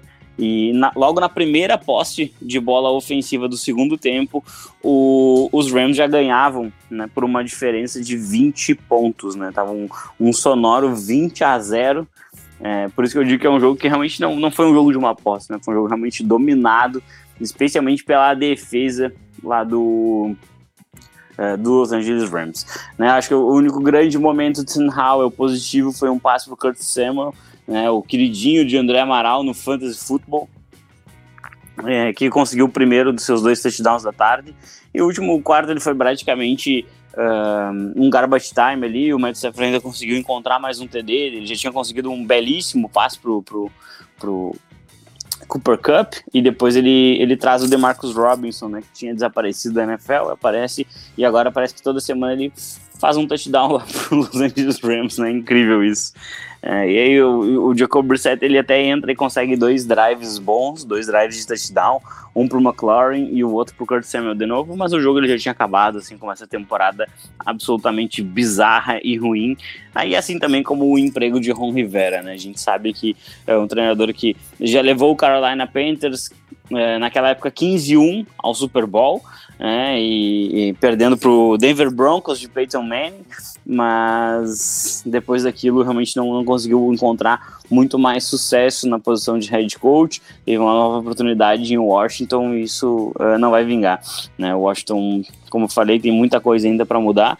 E do lado dos Rams, eu acho que esse time, uh, ele é um time que ele consegue competir é, e ele pode ser um daqueles wildcards mais perigosos, assim, que a gente sempre vê que tem um time que classifica pro wildcard, que é um time que todo mundo deveria tentar evitar. Talvez os Rams sejam esse time na Conferência Nacional.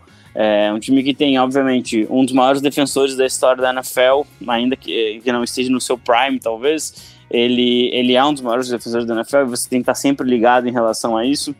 Tem dois recebedores que conseguem esticar bem o campo e trabalhar bem é, todas as rotas, todas as zonas. É, tem um, um quarterback que já ganhou um Super Bowl, é muito experiente, inteligente, é, apesar de expor a bola demais de vez em quando, né? E um running back que tem conduzido bem esse time. Eu acho que é um time que pode sim incomodar um, um dos campeões de divisão. É, e, e, talvez assim, se a gente visse um Rams e Lions, talvez fosse um jogo bem disputado, bem mais disputado do que as pessoas esperariam. É, os Rams eles têm uma possibilidade sim de, é, de, de, pavimentar o seu caminho até a, a, a pós-temporada. Nesse momento eles figuram entre, os, entre, um dos times que estariam uh, nos playoffs. E, e a exceção de um, de um San Francisco 49ers na última semana, né, que é realmente um jogo mais difícil, é, são dois jogos bem acessíveis, né, eles pegam os, os Saints na quinta-feira, uh, em casa, né, então Uh, o, o, os Rams eles, deveriam, eles, têm, eles têm a obrigação de ganhar esse jogo pensando em pós-temporada, porque os Saints têm o mesmo recorde que eles uh, e é o primeiro time fora da zona de playoffs hoje.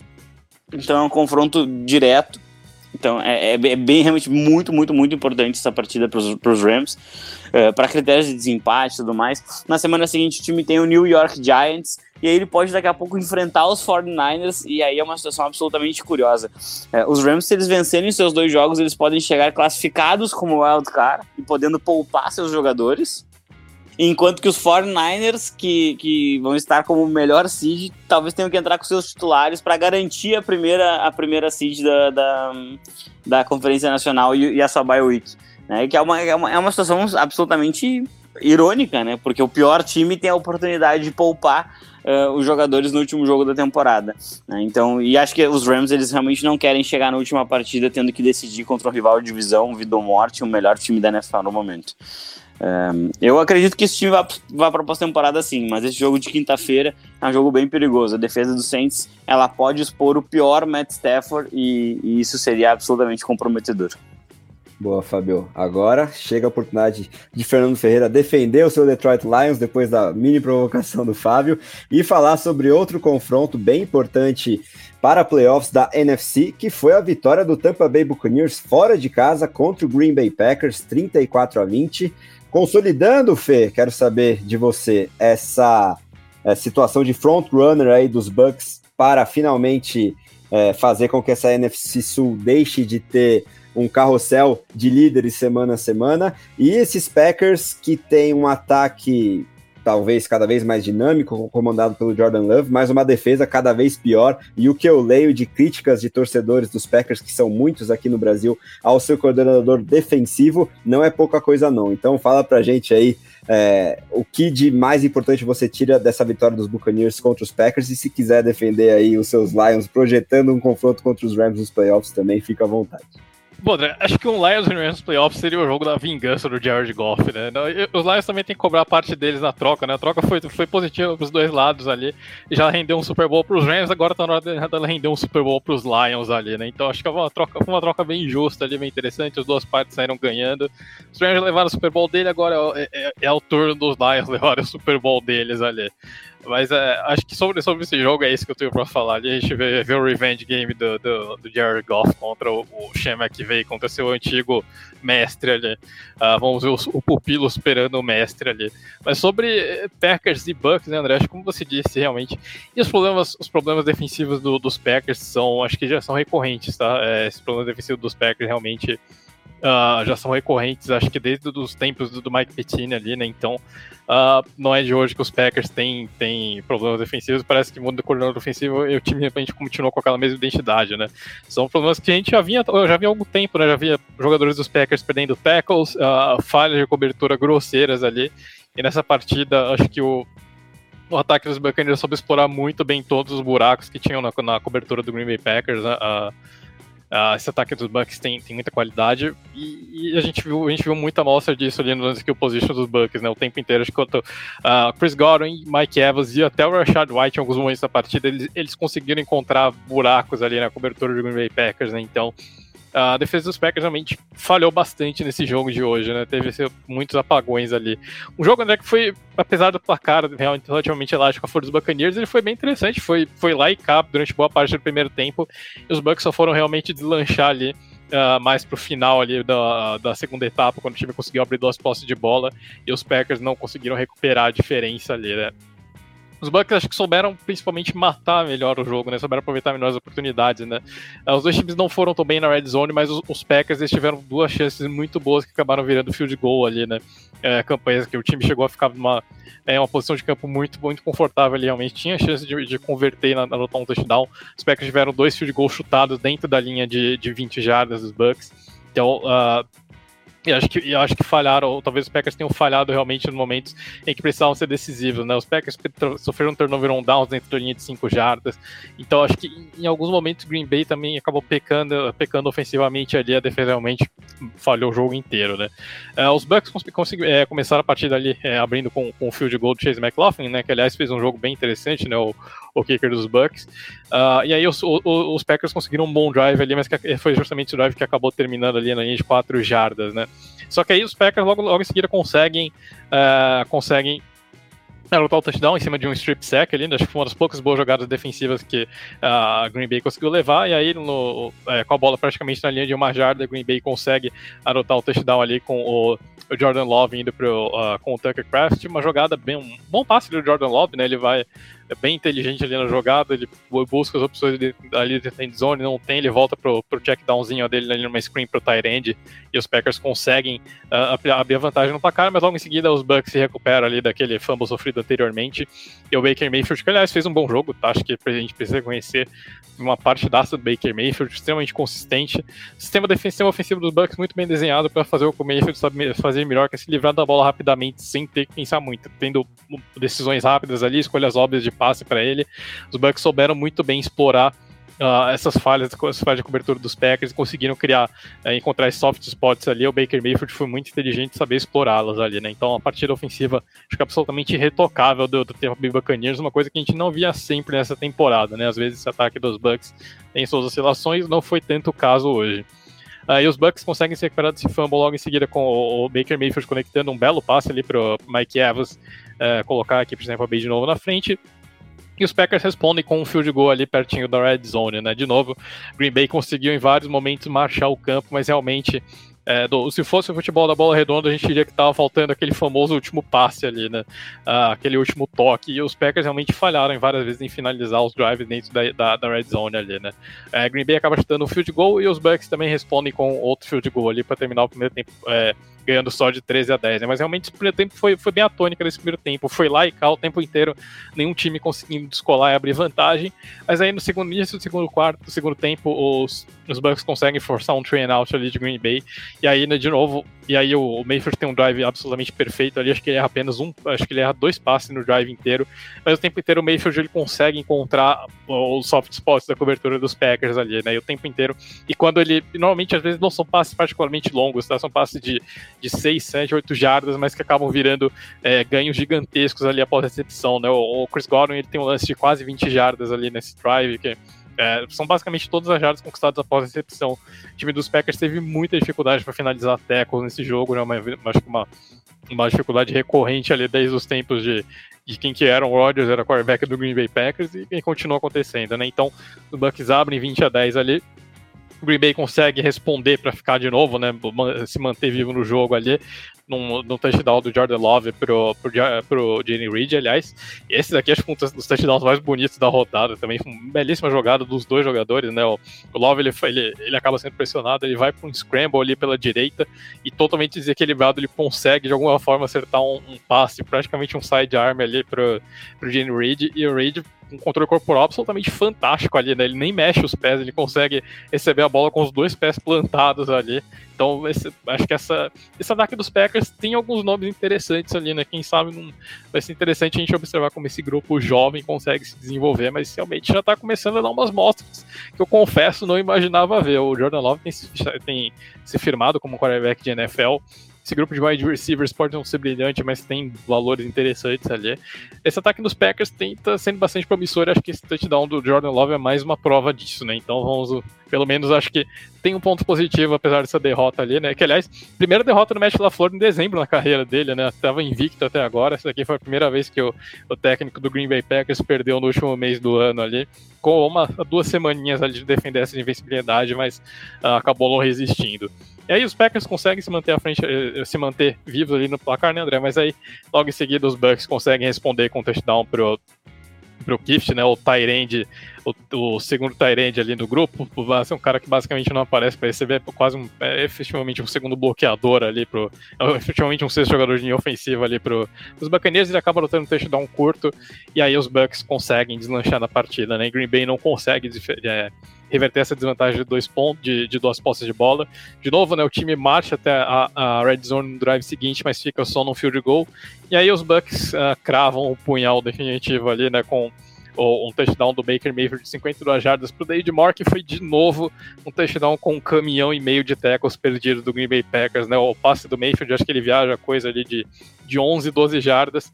Uh, o David Moore quebra uns dois tackles logo depois da recepção e, e segue né, até a endzone ali para completar esse touchdown de mais de 50 jardas, né? Então, uh, os Packers sofrendo muito com erros de fundamento, realmente, né? Uma defesa que parece que é tem, tem erros muito básicos ali, tem falha de cobertura, tem falha de tecos, então acho que realmente a unidade é, precisa se, eh, se reestruturar ali, onde se for uma mudança de coordenador ofensivo, que seja o caso, uh, acho que é, era uma coisa para se considerar, mas realmente a defesa dos Packers deixou muito a desejar em fundamentos básicos nesse jogo, né? E aí a partida ainda termina no, no strip sack ali do, do Jordan Love, mas que realmente acho que não ia mudar muita coisa. O jogo já estava basicamente definido. Uh, e uma derrota que uh, complica muito a vida do Green Bay Packers ali nas pretensões de playoffs, né? Os Packers que até pouco tempo estavam ali com a seed 7, agora vem de, de duas derrotas consecutivas contra Giants e agora contra o Tampa Bay Buccaneers, né? Que eram adversários diretos também, né? É, ali na, até mesmo briga pelo wild card, né? O, o Bucks, os Bucks que mesmo com a liderança da divisão também estão vivos ali na briga pelo wild card, né? Apesar da, das dificuldades da NFC South. Uh, e agora os Packers realmente se colocam numa situação uh, bastante complicada, né? O time agora fica atrás até da Tanta Falcons na classificação geral, não depende mais apenas de si. Para chegar nos playoffs, né? Vai ter que contar agora com alguns tropeços das equipes mais, uh, das equipes mais adiantes. Mas acho que, apesar de tudo, né? Acho que é uma temporada positiva para os Packers. Eu francamente esperava um time que estivesse brigando por uma, uma escolha de top 5 no draft. Acho que os Packers chegarem em dezembro brigando pelos playoffs. Foi uma temporada, no geral, acho que só é positivo, né? Realmente Uh, confesso que não esperava ver os Packers tão bem assim nessa reta final do ano. E os Bucks, né, André? Respondendo a sua pergunta inicial ali, se esse time realmente deslanchou, uh, eu ainda não, não me arrisco a dizer absolutamente nada uh, aqui sobre essa NFC South. Eu acho que é uma, essa, essa divisão, aquela, aquela essa é uma clássica caixinha de surpresa. Acho que absolutamente qualquer coisa pode acontecer ali, né? Assim como a gente viu o, o, o Atlanta Falcons conseguindo a proeza de perder para Carolina Panthers hoje. Acho que é, é, bem isso dessa divisão. É uma divisão que qualquer um pode ganhar qualquer um, qualquer, e qualquer time dessa divisão também pode perder qualquer jogo ali a qualquer momento. Os Bucks têm um final de tabela complicado, né? Que eles enfrentam os Jaguars no Natal e os Saints no Ano Novo, né? Os Saints provavelmente confronto direto pelo título da divisão. Então acho que ainda não, não crava esse tempo bem bacaninhas como como favorito, acho que a divisão ainda está bem aberta. Se o Atlanta Falcons não tropeçasse tanto no, na própria incompetência, eu diria que deram uma briga de três, de três times ali, mas acho que os Falcons, depois de hoje, acabaram se distanciando é, um pouquinho dessa briga, né? Até porque os, os Falcons, eu acho que tem um retrospecto, uh, um, é, o retrospecto dos Falcons dentro da divisão, acho que pode acabar pesando um pouquinho até de desempate, né? Então, mas eu acho que ainda vejo essa divisão bem aberta entre Saints e Bucks. E por que não? Acho que talvez a gente veja um desses dois times de repente, porque não a gente pode ver dois times da NFC South nos playoffs. Acho que também é possível que o, o perdedor desse, do título dessa divisão de repente consiga beliscar ali uma seed 7, o que seria absolutamente impensável no começo da temporada. Pois é, né? Quem perde com isso, brincadeiras à parte, é o fã de NFL, porque a gente não cansa de criticar essa divisão e se ela colocar duas equipes nos playoffs, o que a chance é, é bastante real. Não sei se é, será do melhor agrado aí do fã da bola oval. Agora vamos falar sobre a outra conferência, Amanda, que teve um confronto divisional completamente desbalanceado, né? O Miami Dolphins recebendo o New York Jets, meteu sonoros 30 a 0 numa partida que marcou o recorde de Raheem Mostert como maior anotador de touchdowns da história do Miami Dolphins em uma só temporada. Ele precisava de 19, chegou a 20, né, com os dois que marcou nessa tarde, igualando inclusive o, nome, o número do Christian McCaffrey, como a gente já trouxe aqui. E os Jets, depois de ter um soprinho de esperança na semana anterior, inclusive com o Zach Wilson passando de 300 jardas, voltou à realidade, principalmente com o seu quarterback, né? Então, no momento em que, infelizmente, Lamar Jackson acaba de lançar uma interceptação, você fica com a análise desse atropelo dos Dolphins para cima dos Jets, por favor, amigo. Só queria dizer que, por enquanto, esse Sunday Night Football está sendo tiro no próprio pé, mas tá, tá tudo certo. Sobre o, o jogo dos Dolphins aqui, eu acho que não foi um jogo assim que o, os Dolphins ganharam. Porque os, os Jets, coitados, eles entregaram a bola tantas vezes, foram tantos turnovers assim, que é, fica até difícil falar.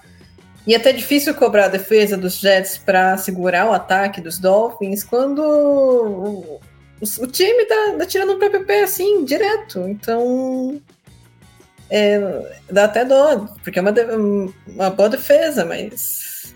E para segurar esse ataque? Eu acho assim. É, os Dolphins eles poderiam ter vencido de uma forma mais consistente, mais segura, né? É, produzindo mais pontos, né? Mais segura nesse sentido de tipo a produção ofensiva contra um time que, que não, não é uma ameaça nenhuma. Acho que o Zach Wilson não é uma ameaça, o Trevor Seaman não é uma ameaça. Isso ficou muito bem claro. Então, eu estava tipo, esperando um pouquinho mais de produção ofensiva desses Dolphins, que na verdade, sem o, o Tark Hill, é, perde o motorzinho do ataque, né? Tem o Jalen Waddle ainda, que é muito bom. O Ryan Moser também consegue fazer boas jogadas, mas é isso. Não tem. O motor do ataque dos Dolphins é o Tark Hill, não é o Tua. Porque esse era o jogo pro Tua se consagrar e fazer um monte de jogadas. Mas não fez. Fez, teve só um touchdown. Então eu realmente esperava um pouquinho mais do Tua nesse jogo. De qualquer forma, a partida começou dando um sustinho né, no, no torcedor dos Dolphins, porque o Jalen Waddle se, ele se machucou fazendo uma recepção que não valeu, aí depois ele voltou pro jogo, né? E logo depois o Zach Wilson sofreu um strip sack e o, a, a bola voltou para os Dolphins e o Raheem Monster ele converteu um turnover em touchdown para abrir 7 a 0. Depois tivemos field goal dos Dolphins para deixar 10 a 0.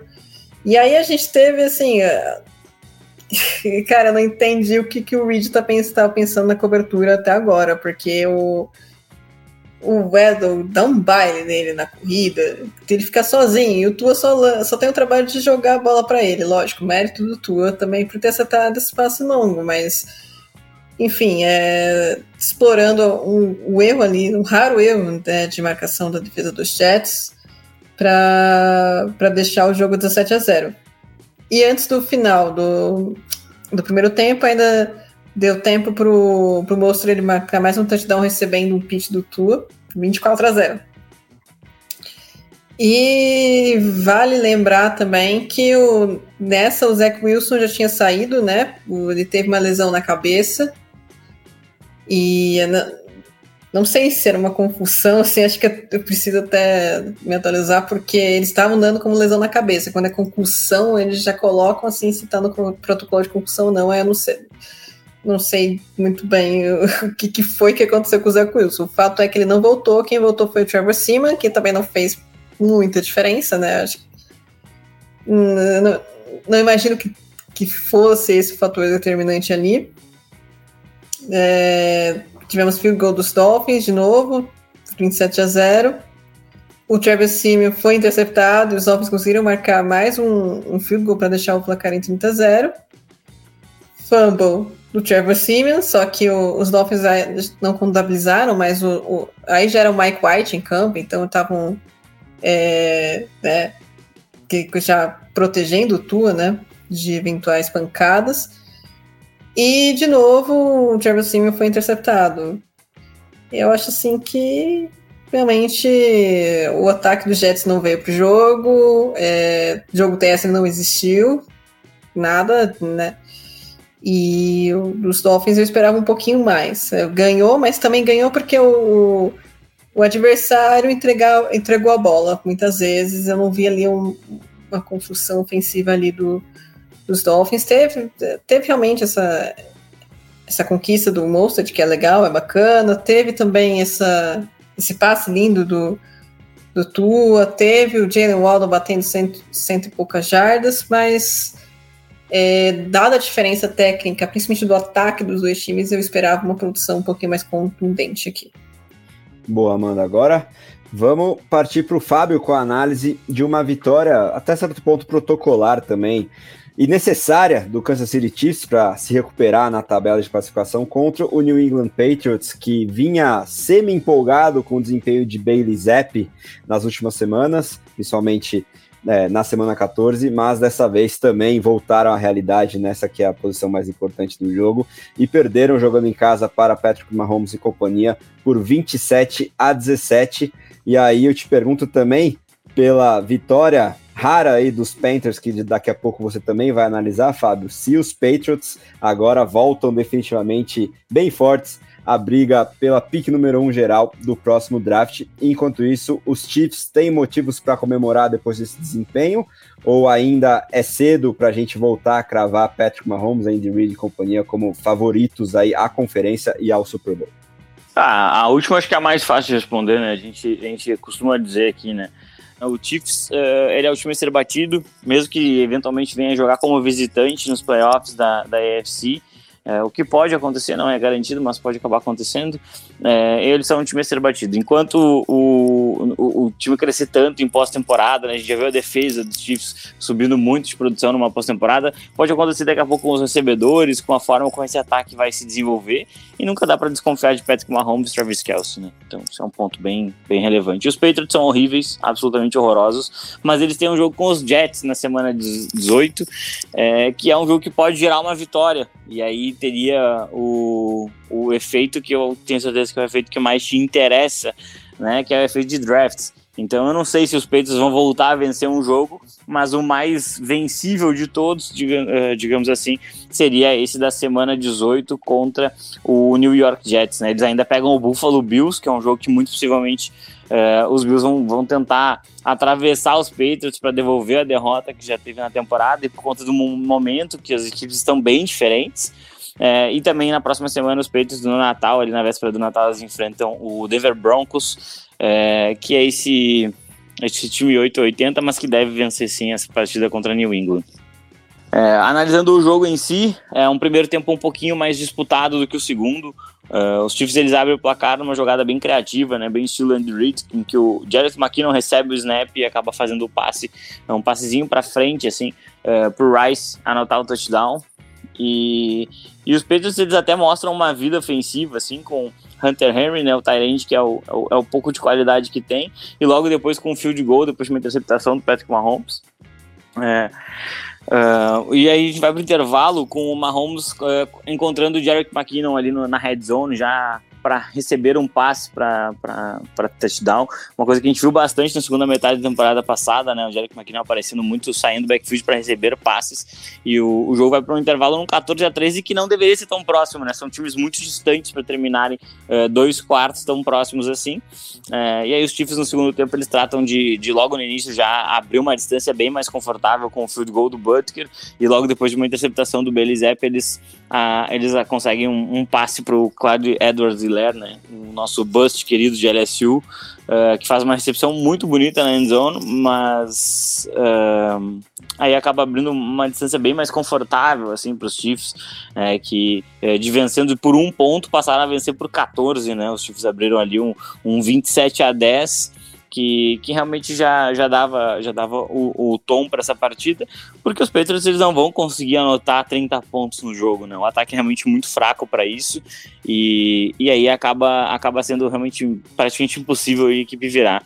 E no último quarto fica ali um flash só do, do infelizmente, o, o, o Kadar Stone, o carteiro mais querido dos Estados Unidos, fez mais uma entregada ali, né? Um passe fácil que o Patrick Mahomes faz para ele, para abrir um drive, inclusive e a bola fica pipocando na mão dele por bastante tempo e acaba passando um, uh, um defensor dos Patriots e fica com a bola. É, esse, esse drive ele frustrou bastante o Mahomes, foi, foi, tava esbravejando bastante ali na, na sideline. É, e logo depois, a partir disso, é, os Patriots anotam o seu segundo touchdown no jogo. É, então, um touchdown terrestre do Harris. E, e aí isso dá números finais. É, com certeza, assim, não, não era um jogo de 10 pontos, mas, mas tá, tá ok por, por conta de dois erros, né, duas interceptações lançadas pelos Chiefs e alguns erros de, de, de drops. É, tá, tá de bom tamanho. É, são equipes que estão em momentos muito distintos, né? Enquanto os Patriots têm que lidar com rumores de, de demissão de Bill Belichick, os Chiefs estão focados ali só em confirmar o título da divisão que por uma semana os Broncos sonharam em de repente roubar, mas isso vai, é, não vai acontecer. É, e aí os Chiefs já vão pensar em de repente ali secar Baltimore, secar é, Dolphins para ver se eles conseguem ficar com a first seed. Não parece tão provável assim, mas é, se acontecer, melhor. Se não, os Chiefs ainda vão jogar é, eventualmente como visitante, mas é, mas com muita força e sendo um, talvez até favoritos mesmo fora de casa.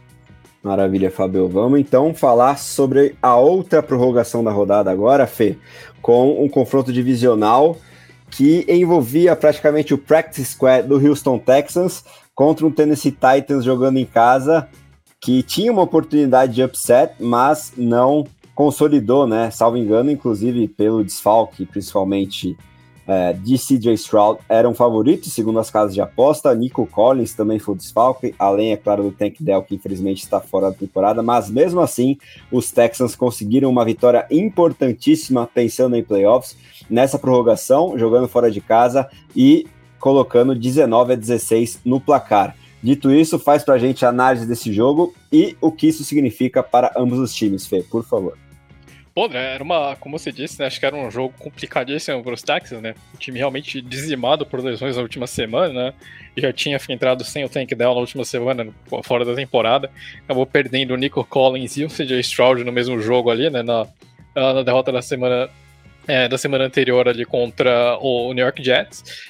E realmente esse era um jogo, um jogo que eu e, e, era fundamental pensando aqui da, do, dos Texans na temporada, né? Vencer essa, é, essa partida contra os Titans, porque justamente uh, seria para manter Houston viva na briga pelos playoffs, né? Uma derrota aqui basicamente colocava Houston não fora completamente, mas virtualmente fora da briga pelos playoffs ali, né? Os Texans cairiam, ficariam atrás, empatados ali com Pittsburgh Steelers, atrás de Colts e Bills ali na briga pela última vaga de card, atrás dos Bengals também que estariam com a mesma campanha, né? Então, é, era uma vitória absolutamente crucial aqui para o Houston Texans, mas o, o jogo aqui, como a gente, acho que a gente viu um jogo foi absolutamente dominado. É, foi um jogo dominado pelos Titans no início, que os Texans mostraram uma resiliência enorme para voltar é, na, na, no reto final do segundo tempo, né?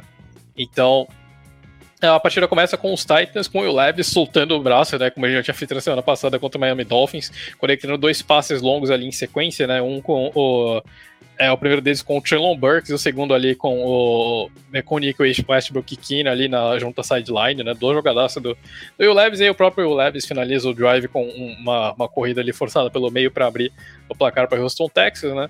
Uh, os, é, pro, pros Titans, perdão, os Texans que estavam com o maior quarterback da história da Universidade de Houston no comando do ataque, né? O Casey Keenan, voltando para casa, né? O Keenan que estreou na NFL pelos Texans, né? Foi uma estreia até cercada de um certo hype ali lá em 2013. Depois rodou basicamente a NFL inteira, quase chegou no Super Bowl com Minnesota Vikings. Agora está Darren Beck again, né? Está de volta em casa. Você tá aqui, Tolkien, né? Mas vamos lá. Uh, o Keenan, ele basicamente ataque dos Texans não consegue se desenvolver no início da partida. Uh, o Keenan não ia. Uh, o Keenan simplesmente não conseguia mover a bola. Acho que faltava realmente o mínimo de, uh, de, de, de é, de, de sinergia ali com o grupo de recebedores. Uh, basicamente, tinha o, o Dalton Schultz e o Noah Brown das opções ali para promover a bola e realmente não, o time não conseguia, não conseguia funcionar nessa, nesse ataque. E aí, uh, logo em seguida, o, o Keenan acaba sendo é, uma, uma pick six ali pro, uh, pro Elijah Molden, né? O Elijah Molden faz uma jogadaça, consegue interceptar o passe do quarterback dos Texans, retorna no touchdown. Uh, os Titans tinham perdido um extra point é, logo no início da nesse touchdown do nesse segundo touchdown no primeiro touchdown, perdão, né, do, do Will Levis, Nick Folk acaba perdendo o extra point, e esse extra point vai fazer uma falta enorme ali no final da partida, né, justamente que acaba, inclusive, definindo o jogo, né. Mas os, os Titans viram com 13 a 0 ali, no finalzinho os, os Texas finalmente conseguem mover a bola, conseguem conduzir um drive minimamente decente, conseguem anotar um field goal ali para virar no 13 a 3 ali, né. Uh, segundo tempo, os Titans abrem com o Will Levis lançando uma interceptação ali. E ali era uma, uma belíssima jogada do, do Steven Nelson, né? O, o cornerback veteraníssimo aí da defesa do Houston Texans, consegue uma bela interceptação para cima do DeAndre Hopkins, uma bola que era um 50 por 50 ali, mas que o, o cornerback consegue roubar da mão do wide receiver. E os Texans aproveitam esse, esse, essa, esse turnover para é, para anotar um field goal. Mas aqui, nesse segundo tempo, André, antes do começo do segundo tempo, o ataque do Houston Texans começa finalmente a fluir. Né? A gente tem um, um, principalmente o Devin Singletary começa a encaixar umas corridas, né? O Singletary que está ressuscitando a carreira lá em Houston, teve uma partida de mais de 170, uma partida de 170 jardas de scrimmage nesse jogo ali. Uh, e o ataque com o Singletary uh, começa, a, uh, começa a fluir bem melhor ali. Então, uh, os Texans começam a mover um pouquinho mais a bola e o ataque dos Titans, por outro lado, simplesmente para de produzir, né? Uh, o Will Levis teve começou com uma boa proteção da linha ofensiva ali, mas depois no segundo tempo a linha ofensiva dos Titans voltou ao habitual dela, né? E expôs bastante o quarterback a sacks. Né? O Will Levis às vezes segura um pouquinho mais a bola, é verdade, mas essa linha ofensiva dos, dos Titans é absolutamente tenebrosa, né? O Levis tem uma das maiores taxas de pressão da NFL e levando em conta que ele não tem tanto tempo assim titular, acho que é, diz um pouquinho sobre a falta de qualidade dessa linha ofensiva dos Titans, mas realmente uh, ficou devendo bastante na questão de produção do quarterback e ali o ataque dos Titans realmente parou de fluir. E outro ponto é que a gente precisa destacar desse jogo aqui, né, os números do Derrick Henry, né, é o Henry que normalmente adorava destruir as defesas, as defesas dos rivais de divisão, hoje o, o Henry quebrou o recorde de jogadas negativas da carreira dele, jogadas com jardas negativas, né? O Henry terminou o jogo com 16 corridas para 9 jardas totais ali, mais 4 passes para uma jarda, 4 passes recebidos para uma jarda, né? Então, uma média ali de, de 0,6 jarda por corrida e 0,3 jarda por recepção. Hoje a gente viu um Derrick Henry de final de carreira, realmente. Hoje foi aquele running back que já está na hora de aposentar. É, a gente vê que o Derrick Henry acho que não é nem sombra do que já foi um dia. Não falta aquela explosão de sempre, falta aquele vigor para quebrar os tackles. Uh, o Derrick Henry hoje acho que é um, um jogador em atividade. Já, acho que os Titans realmente talvez precisem dar adeus ao, ao Henry e ao Ryan Tannehill nesta off-season, né? Mas é provavelmente é uma off-season de reconstrução total lá em Tennessee uh, hoje. E o TJ Spears ele teve algumas boas jogadas nessa partida, né? Não, não conseguiu produzir tanto, até porque acho que realmente falta uma linha ofensiva para dar uma ajuda. Mas o TJ Spears ele já está tendo seus bons momentos ali, então eu acho que já é o caso de entregar as chaves da casa para Tajay Spears e Will Levis no ano que vem e ver o que os Titans têm em mãos. Mas realmente, com o Derrick Henry, o Derrick Henry acho que assim como o Brian Tannehill, chegou no final da linha lá em Tennessee, né? Realmente ficou devendo muito, foi um jogo muito, muito ruim do running back veterano ali. E o ataque dos Titans segue nessa, nesse, sem conseguir produzir, até que os, os Texans voltam para a partida ali, os, os Texans conseguem anotar um field goal com muito esforço, mas os Texans conseguem voltar para a partida ali, né? E no finalzinho, é, o Casey Keenan consegue conduzir um drive absolutamente milagroso, né, com uma, uma sequência de uma é, consegue um passe muito longo ali pelo meio com o Dalton Schultz, né, o Dalton Schultz que acho que foi uma das válvulas de escape do Keenan nesse ataque, e ali numa, numa terceira descida o Casey Keenan consegue conduzir, converter um touchdown com o, o Noah Brown empatar o jogo ali para forçar o overtime, né, os dois times ainda tiveram chance para matar o jogo no tempo regulamentar, uh, mas não conseguiram, com isso a partida vai pro overtime, né. É, os, os, times seguem, seguem trocando punts ali no overtime também. Tem alguns lances, tem um outro lance interessante ali. Tem algum, teve um passe longo do Will Levis que parecia que ia levar para o draft promissor, mas que acabou não dando em nada. E no fim das contas, ali no, no último drive, os, os Texans recebem a bola na própria linha de 20 jardas com, é, com o uh, o cronômetro marcando menos de dois minutos ali, e o Devin Singletary resolve ligar as turbinas ali e mover o ataque dos Texans como duas jogadas, né? Ele chega a anotar o touchdown da vitória ali, mas o touchdown acaba sendo anulado, mas o, o, o Singletary consegue colocar os Texans em posição para chutar um field goal ali para matar o jogo, né? Então, Uh, os Titans acabam encontrando uma forma de perder esse jogo. Os Texans, com muita resiliência ali, acabam vencendo essa partida jogando com o Practice Squad. Daí, só para não deixar passar, jogando com, o Practice Squad contra outro Practice Squad, porque realmente esse elenco dos Titans, acho principalmente na questão das skill positions da linha ofensiva, é muito limitado. Acho que ainda falta muita coisa. Os Titans vão precisar de uma boa reformulação nesta off-season, mas o é, é, realmente sofrível ali o grupo de, de falta de apoio ao redor do, do Will Levis. O Will Levis, deve, às vezes, ele deve acordar e pensar se ele ainda está na Universidade de Kentucky ou se ele realmente já chegou na NFL. Mas acho que a, a transição não foi muito diferente, né? Saiu de um grupo limitadíssimo de linha ofensiva e de skill positions, saiu para jogar atrás de uma das piores linhas ofensivas da NFL, de um dos piores grupos de skill positions da liga também.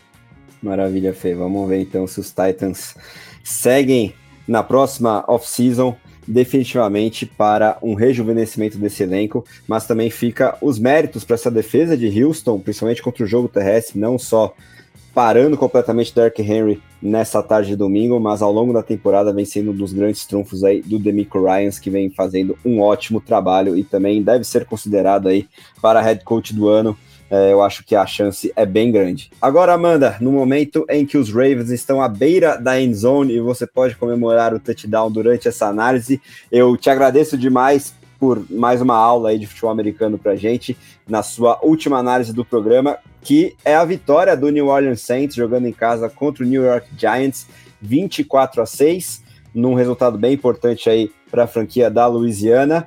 E para mais um choque de realidade que essa rodada nos ofereceu, né? Depois dos Giants terem se animado aí com Tony DeVito vencendo os Packers, dessa vez o roteiro foi no mínimo um pouquinho diferente e faz com que uh, o Big Blue aí volte realmente à realidade, né? Então, valeu demais, Amanda. Manda pra gente aí essa última análise e deixa também o seu destaque final para você seguir tranquila ou nem tanto na torcida pelo seu Reivão no segundo tempo desse Sunday Night que vai fechar o nosso episódio logo mais. Valeu, Amanda.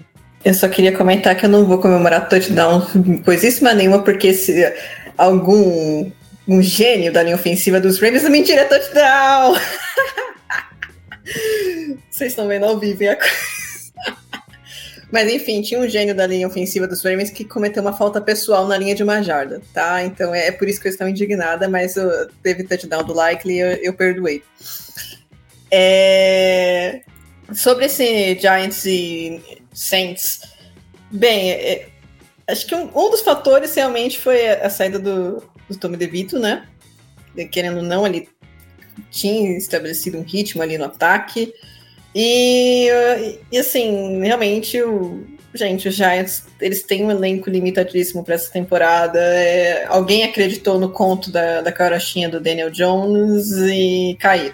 Né? E tudo bem, ah, o Daniel Jones está machucado, mas eu não acredito que os Giants teriam muito mais força do que eles têm hoje com o Daniel Jones de quarterback titular, tá? E os Saints, assim, eles fizeram o que os times têm que fazer quando enfrentam adversários mais fracos. Eles ganharam. O Derek Carr teve três touchdowns, acho que até tá batendo umas saudades aí no, no Fábio. Eu não. Nenhuma. Zero. Zero. Zero. Zero. É, porque acho que foi, esse foi um, um, dos únicos jogos assim do, do Carr que eu acompanhei que ele teve um desempenho decente, mas foi contra os Giants, né? Enfim, os Giants eles começaram abrindo o placar em 3 a 0 e aí no kickoff, na sequência, o, o kicker, o Randy Bullock, ele se machucou, então do, no outro field goal que os Giants tiveram nesse jogo, quem chutou foi o, o, o, Panther, né, o Gillian, e acho que isso é até bom, porque é, a gente até brinca, né, o, o kicker machucar é uma coisa, porque se o kicker machucar, você arrisca uma quarta descida, é, você consegue fazer um bem bolado ali. Você, no caso dos Texans, você consegue até pegar o seu running back para chutar.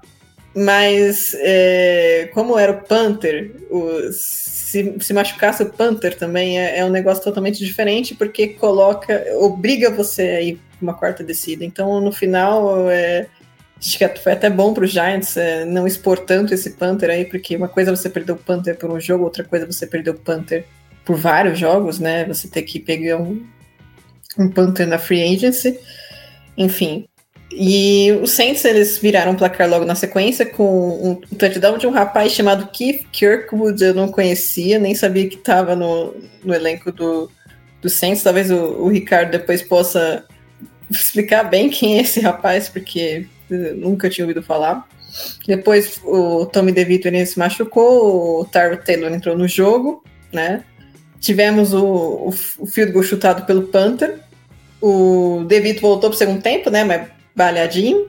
E aí o, foi quando o ataque dos, dos Saints conseguiu se desenvolver melhor, né? Primeiro a gente teve touchdown do Dion Johnson, Tyren, e depois um field goal, e por fim um touchdown do inesgotável, do patrimônio Jimmy Graham, que ano vai, ano vem, tá sempre na endzone ali recebendo as bolas para anotar pontos.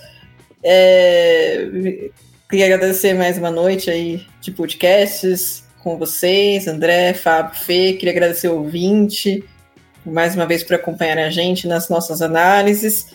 E de encerramento, assim, é, eu espero que meus Ravens não me façam passar nervoso. Quando esse, public, quando esse podcast for publicado, vocês já, já saberão do resultado do jogo, porque isso realmente está sendo ao vivo.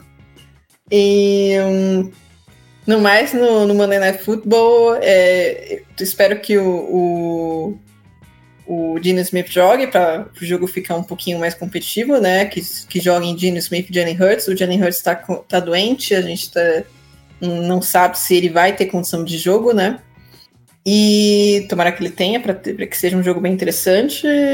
Agora, se não tiver, realmente corre risco de ser Drew Locke e Marcos Mariota, né? O Mariota que é o o, o reserva né, do, dos Eagles agora, né? Então, se for Drew Locke e Marcos Mariota, vai ser um jogo de entretenimento. Pode ser um jogo meio cheio de turnovers, mas vai ser um jogo de entretenimento. Acho que isso que importa. Então, um abraço, uma boa noite. E ainda bem que o Lawrence errou esse passe. boa, por enquanto, é, a sua opinião sempre muito forte em relação ao Sunshine vem se confirmando contra o seu time. Vamos ver se isso se mantém até o final da partida. Mas agora eu me despeço. É de Fábio Garcia, na última análise dele aqui no episódio de hoje, que foi mais uma derrota do meu Berzão, essa por tabela, que significou a segunda vitória do Carolina Panthers na temporada contra um Arthur Smith cada vez mais perdido e jogando fora de casa, tomando 9 a 7 do rival divisão, né? Ele que é o técnico do Atlanta Falcons, a gente espera que não por muito tempo, por mais que reports recentes quase que garantam a continuidade aí do senhor Bigode no comando dos Falcons. E para desespero do nosso amigo Jones Bortolucci e de toda a torcida rubro-negra aí da franquia do estado da Georgia. Dito isso, Fábio, manda pra gente aí o que significa essa derrota dos Falcons para os Panthers e o seu destaque final também. Fique à vontade para comentar o que quiser, quem sabe também com essa prévia do Monday Night. Valeu demais, meu amigo. Eu que agradeço a presença do, do nosso ouvinte aqui, né? Uh, sempre com a gente, interagindo, né, nas redes sociais, comentando bastante. Um abraço para você, para Amanda, para o Fernando também. Esse jogo foi, é, foi um jogo é, bastante fraco tecnicamente. Eu acho que uh, os Panthers eles já estão tentando, na verdade, sim, eles vinham numa reconstrução, agora eles estão fazendo uma reconstrução dentro da reconstrução que eles estavam fazendo, né? Porque demitiram seu head coach. Então vai ter toda uma busca por um novo treinador, é, que vai tentar construir um time ao redor de um quarterback que custou duas escolhas de primeira rodada, né? Ah, o Bryce Young custou a escolha um geral deste ano e mais a escolha de primeira rodada é, do ano que vem do, dos Panthers, que no momento seria a número um também. É, é uma partida em que é, as defesas elas tiveram uma facilidade assim de lidar com ataques que acabam falhando demais é, de um lado, eu acho que o Carolina Panthers ele falha por uma questão de falta de qualidade mesmo, não tem muitos jogadores bons ali.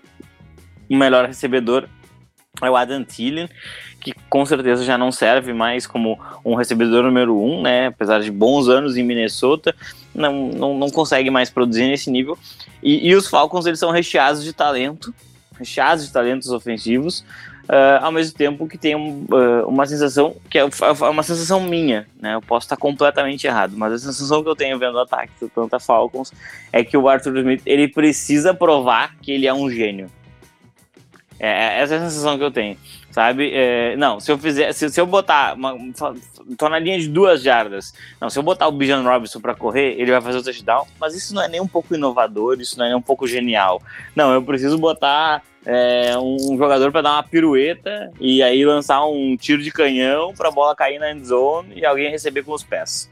Sabe? Não faz sentido nenhum que esse cara bola para os ataques. Uh, hoje o Bijan Robinson era um jogo que estava é, com condições climáticas é, desfavoráveis para passes, né? Tinham, tinham uh, condições climáticas realmente não muito positivas. E aí você vai ver Bijan Robinson, uma escolha top 10 de draft, é, o running back jovem, ou seja, não tá, não, não tem nenhuma informação sobre lesões, sete carregadas.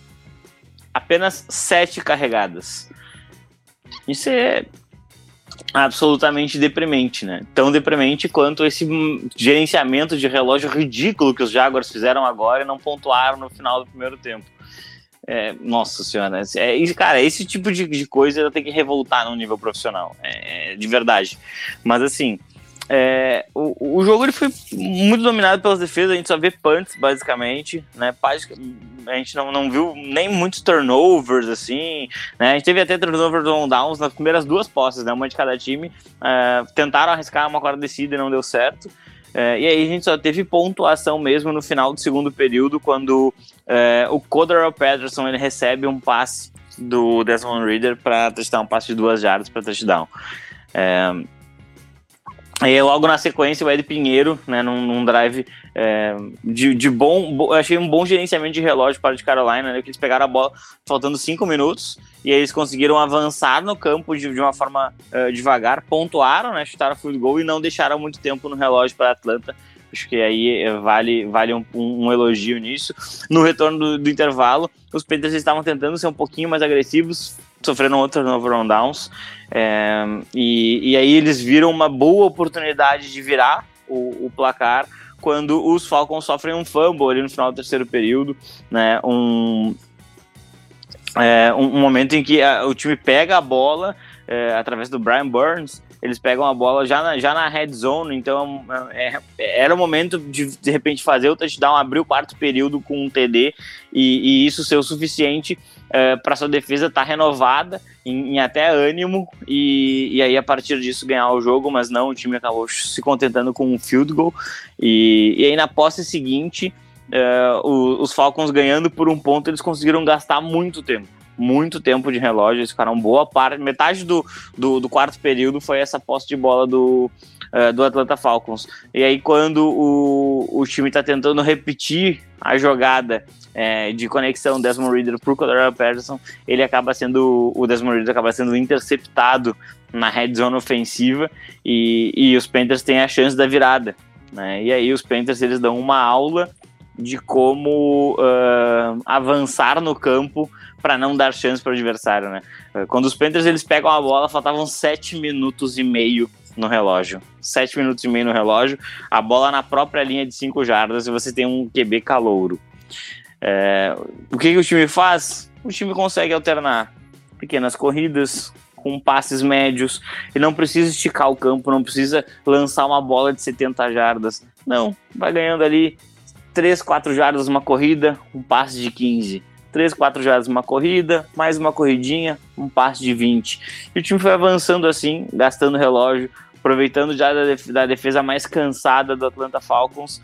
É, e, isso foi consumindo o relógio de uma maneira que, quando o, o, o, o Carolina Panthers ele olha para o cronômetro, faltam dois minutos para terminar a partida. Então, é, logo após conseguir um first down, o Bryce Young ele ajoelha na bola para forçar os Falcons a perderem os seus tempos.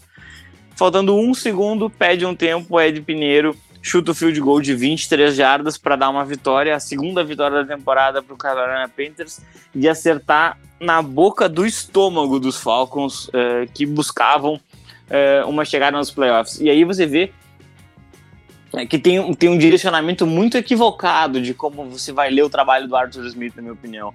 É, tem uma regra, entre aspas, né, que a gente fala de vez em quando aqui no podcast, que é você tem três anos como head coach que você obrigatoriamente tem que chegar nos playoffs. Se você não chegar em três anos, você é demitido. Tem, isso geralmente acaba acontecendo. E essa regra ela vem mudando um pouquinho, né? A gente viu John Gruden nos Raiders, ter três anos é, como head coach e não, e não ir para os playoffs, né? O time só foi para os playoffs no quarto ano do Gruden, quando ele não termina. É, o Robert Saleh, se continuar nos Jets, vai, vai, ele vai para o quarto ano dele também. É, e aí ele não foi, não foi para os playoffs, hoje os Jets foram matematicamente eliminados. O Arthur Smith entraria para esse seleto grupo é, de pessoas que devem ter um relacionamento maravilhoso com os donos das franquias, né? Porque é, o, o, o Arthur Smith ele é contratado como uma forma de, de trazer de volta um ataque dos Falcons que tinha sido incrível com Kyle Shanahan e, e, tinha levado o time para o Super Bowl, né? Os Falcons eles tiveram há muito pouco de ganhar o primeiro título da franquia.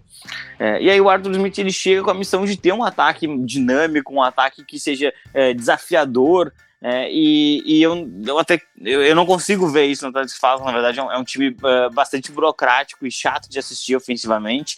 E esse ano o time investiu pesado na defesa, que era a grande culpada pelos insucessos. A defesa vem jogando muito bem e mesmo assim o time tem somente seis vitórias na temporada, oito derrotas, perdeu para os Buccaneers em casa, um jogo de, de, de, um duelo absolutamente direto na luta pela divisão. Aí na semana seguinte o time vai a Carolina, pega um time que não tem mais nada para fazer na temporada e perde o jogo sem ceder nenhum TD. Isso é ridículo, isso é absolutamente ridículo. É, eu não faço campanha pela demissão das pessoas porque não faz sentido isso, mas é, eu, eu, não consigo ver uma justificativa para você estender o contrato do, do Arthur Smith ou para você manter ele no cargo por mais algum ano. Né? Você vê o Demico Ryans lá, lá, lá em, em Houston, é, que você citou como um candidato a, a, coordena, a, treinador do ano, e eu concordo como um dos grandes candidatos a isso. No ano 1 um dele, ele está lutando por pós-temporada de verdade, está lutando mesmo por pós-temporada. Né? Uh, o Arthur Smith ele tá lutando por pós-temporada porque a divisão é horrível. A divisão é horrorosa. Porque se a gente fosse analisar o recorde dele em termos de wild card, ele tá com o mesmo recorde de Green Bay Packers e a gente não considera mais esses times como brigando mesmo por, por, por wild card. Ainda que a régua seja um pouquinho mais baixa em termos de número de vitórias na, na National Football Conference, né? Então, é, é, é, é, assim, eu vejo que essa derrota ela deveria dar um recado muito claro para o front office de Atlanta, que eu não sei se vai ser realmente entendido, pois podem tratar isso como um acidente de percurso, e eu acho que o grande acidente é você deixar seus melhores jogadores uh, fora de situações especiais da partida, fora de situações necessárias do jogo, e num jogo que o tempo tá ruim, você acabar uh, limitando as carregadas uh, dos, dos, seus playmakers, limitando os passes para os seus melhores jogadores. A gente tratou Kyle Pitts como talvez o melhor Tyrande a sair da universidade, a gente não, no terceiro ano dele na NFL, a gente já nem considera ele como um jogador que seja realmente assustador. Então tem um erro muito grave aí é, de utilização de armas, e, e aí a sensação que é a gente fala isso toda semana toda semana. Aí, hoje o passe foi pro Colorado Patterson, nada contra, mas o passe foi para ele, a interceptação era um passe tentando ele novamente. É, eu, não sei, eu não sei até que ponto o Atlanta Falcons ele está comprometido em vencer jogos ou se ele necessariamente tem que vencer do jeito do seu head coach. E aí, quando, quando é essa segunda opção, para mim é muito mais ego do que vontade de vencer. Eu, eu não preciso de um head coach que tenha ego, eu preciso de alguém que queira vencer jogos. Então, eu não consigo entender por que, que o Atlanta Falcons vai manter esse treinador. Sensacional comentário do meu amigo Fábio Rocha Garcia e não tenho mais nada a acrescentar. Mas deixa eu Sobre amanhã, meu querido, é, não, tinha me pedido, né, para falar sobre amanhã. É, amanhã nós temos um Philadelphia Eagles com Jalen Hurts, que eu acho que vai jogar porque ele é um competidor, ele é um competidor de verdade, aquele cara que dá tudo que ele tem para competir mesmo.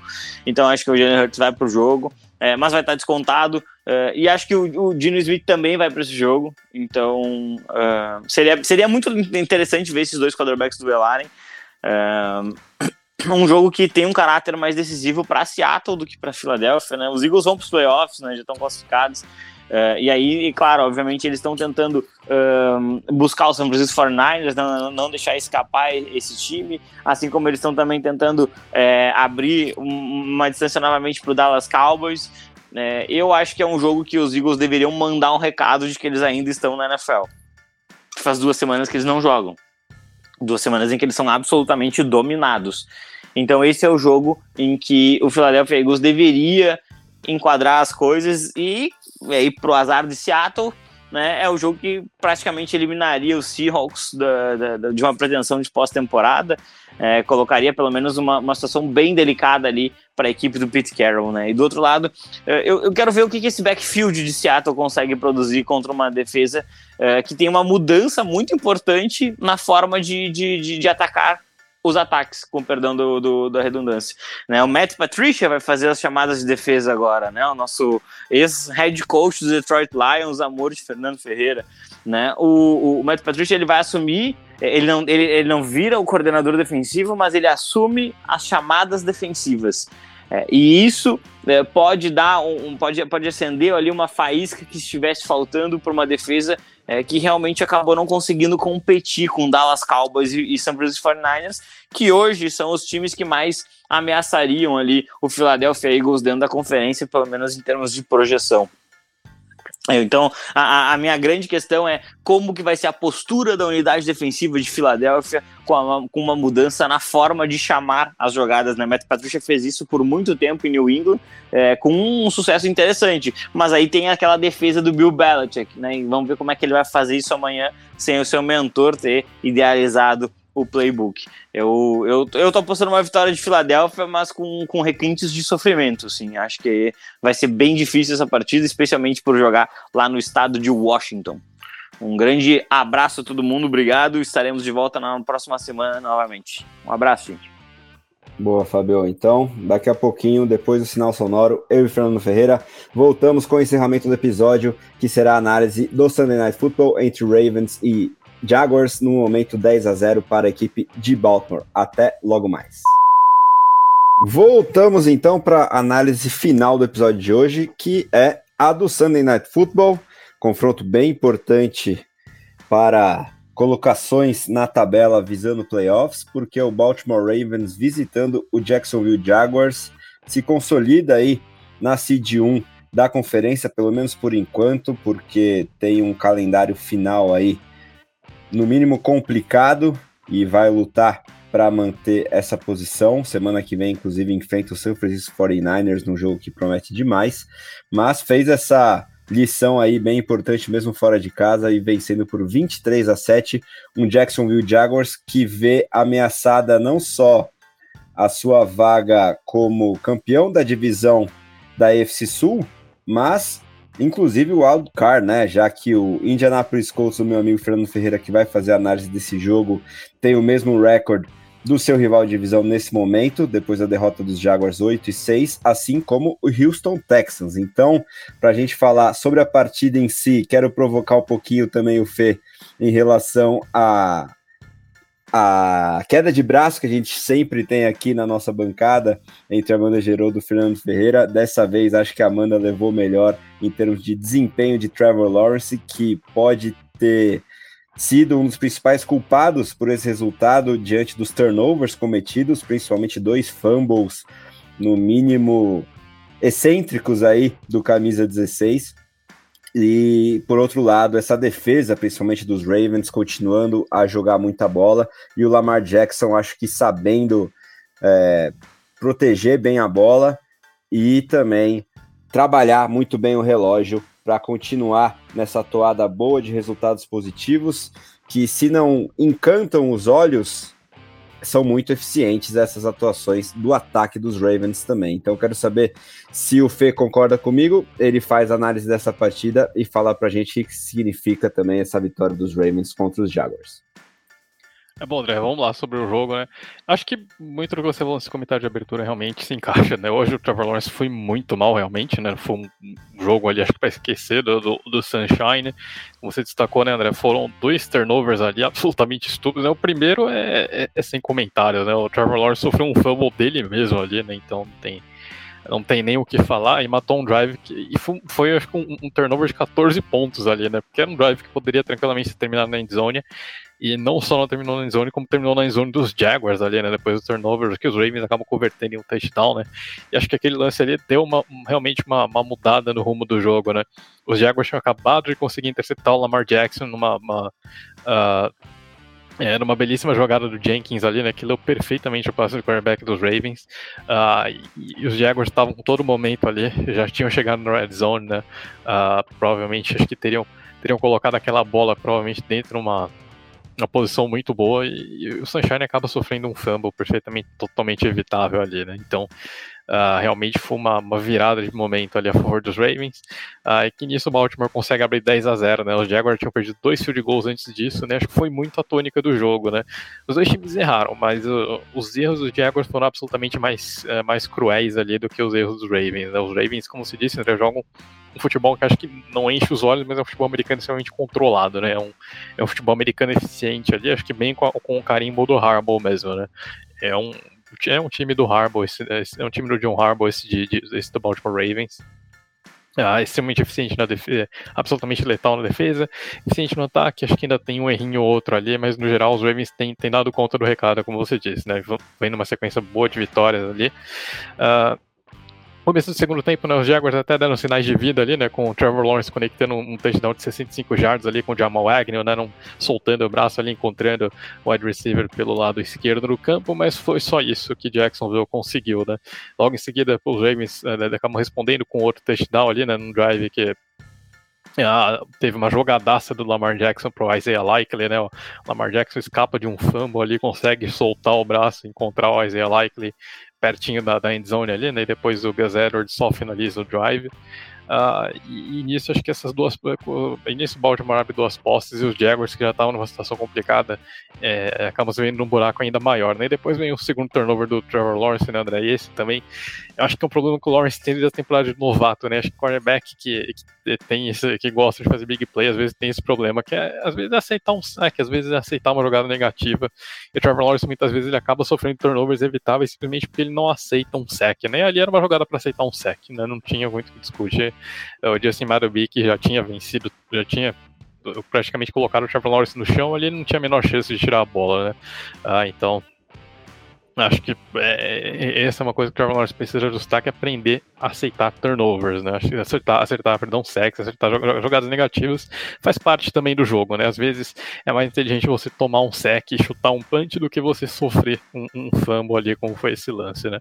Mas enfim, Jaguars abusando dos erros, a defesa do Baltimore também forçando erros, né? Isso que precisa ser dito. O Trevor Lawrence não teve um segundo de paz e tranquilidade, porque essa linha, ofensiva, essa linha defensiva de, eh, de Baltimore destruiu o confronto nas trincheiras, dominou completamente, né?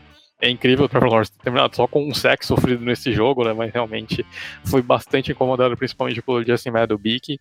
Uh, então acho que é um, a gente viu um Baltimore Ravens, um cara de Baltimore Ravens e um Jacksonville Jaguars começa a oscilar no pior momento que você pode escolher para oscilar da temporada, né? Que é essa reta final.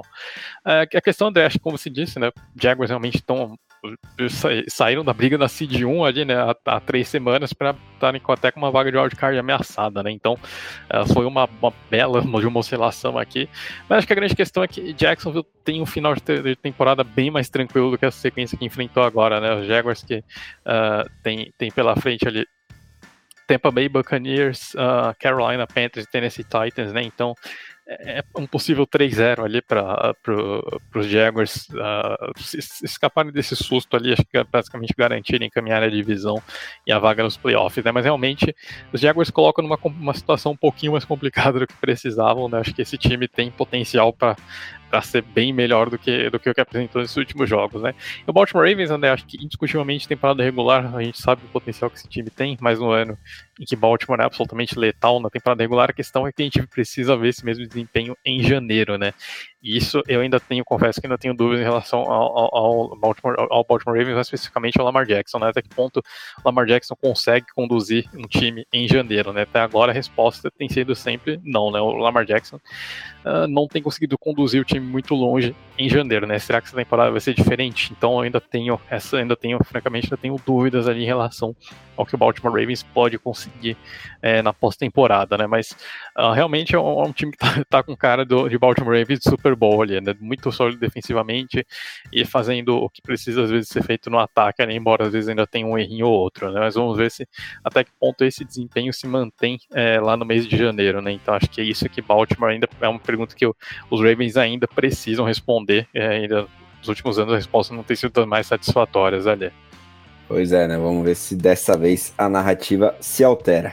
E agora, Fê, no agradecimento final aí, por mais essa aula de futebol americano que você deixou pra gente, chegou o momento tão aguardado, ainda mais depois da última semana, né? Em que a nossa zica aqui do domingo de NFL prevaleceu mais do que nunca, com Miami Dolphins e Green Bay Packers sofrendo as consequências aí para Tommy DeVito e Will Levis. E agora eu quero saber se tem chance de zebra para esse Monday Night Football entre Eagles e Seahawks, também pela dúvida, né, quanto à titularidade dos quarterbacks, qual ou quais dos titulares, Gene Smith e Jalen Hurts, irá a campo, ou se nenhum deles, e aí pode deixar a coisa ainda mais aberta, mas enfim, com a nossa tradição da zica mais presente do que nunca, eu me despeço de você, te agradecendo demais, e enfim, fala pra gente o que você espera desse jogo da segunda noite, por favor.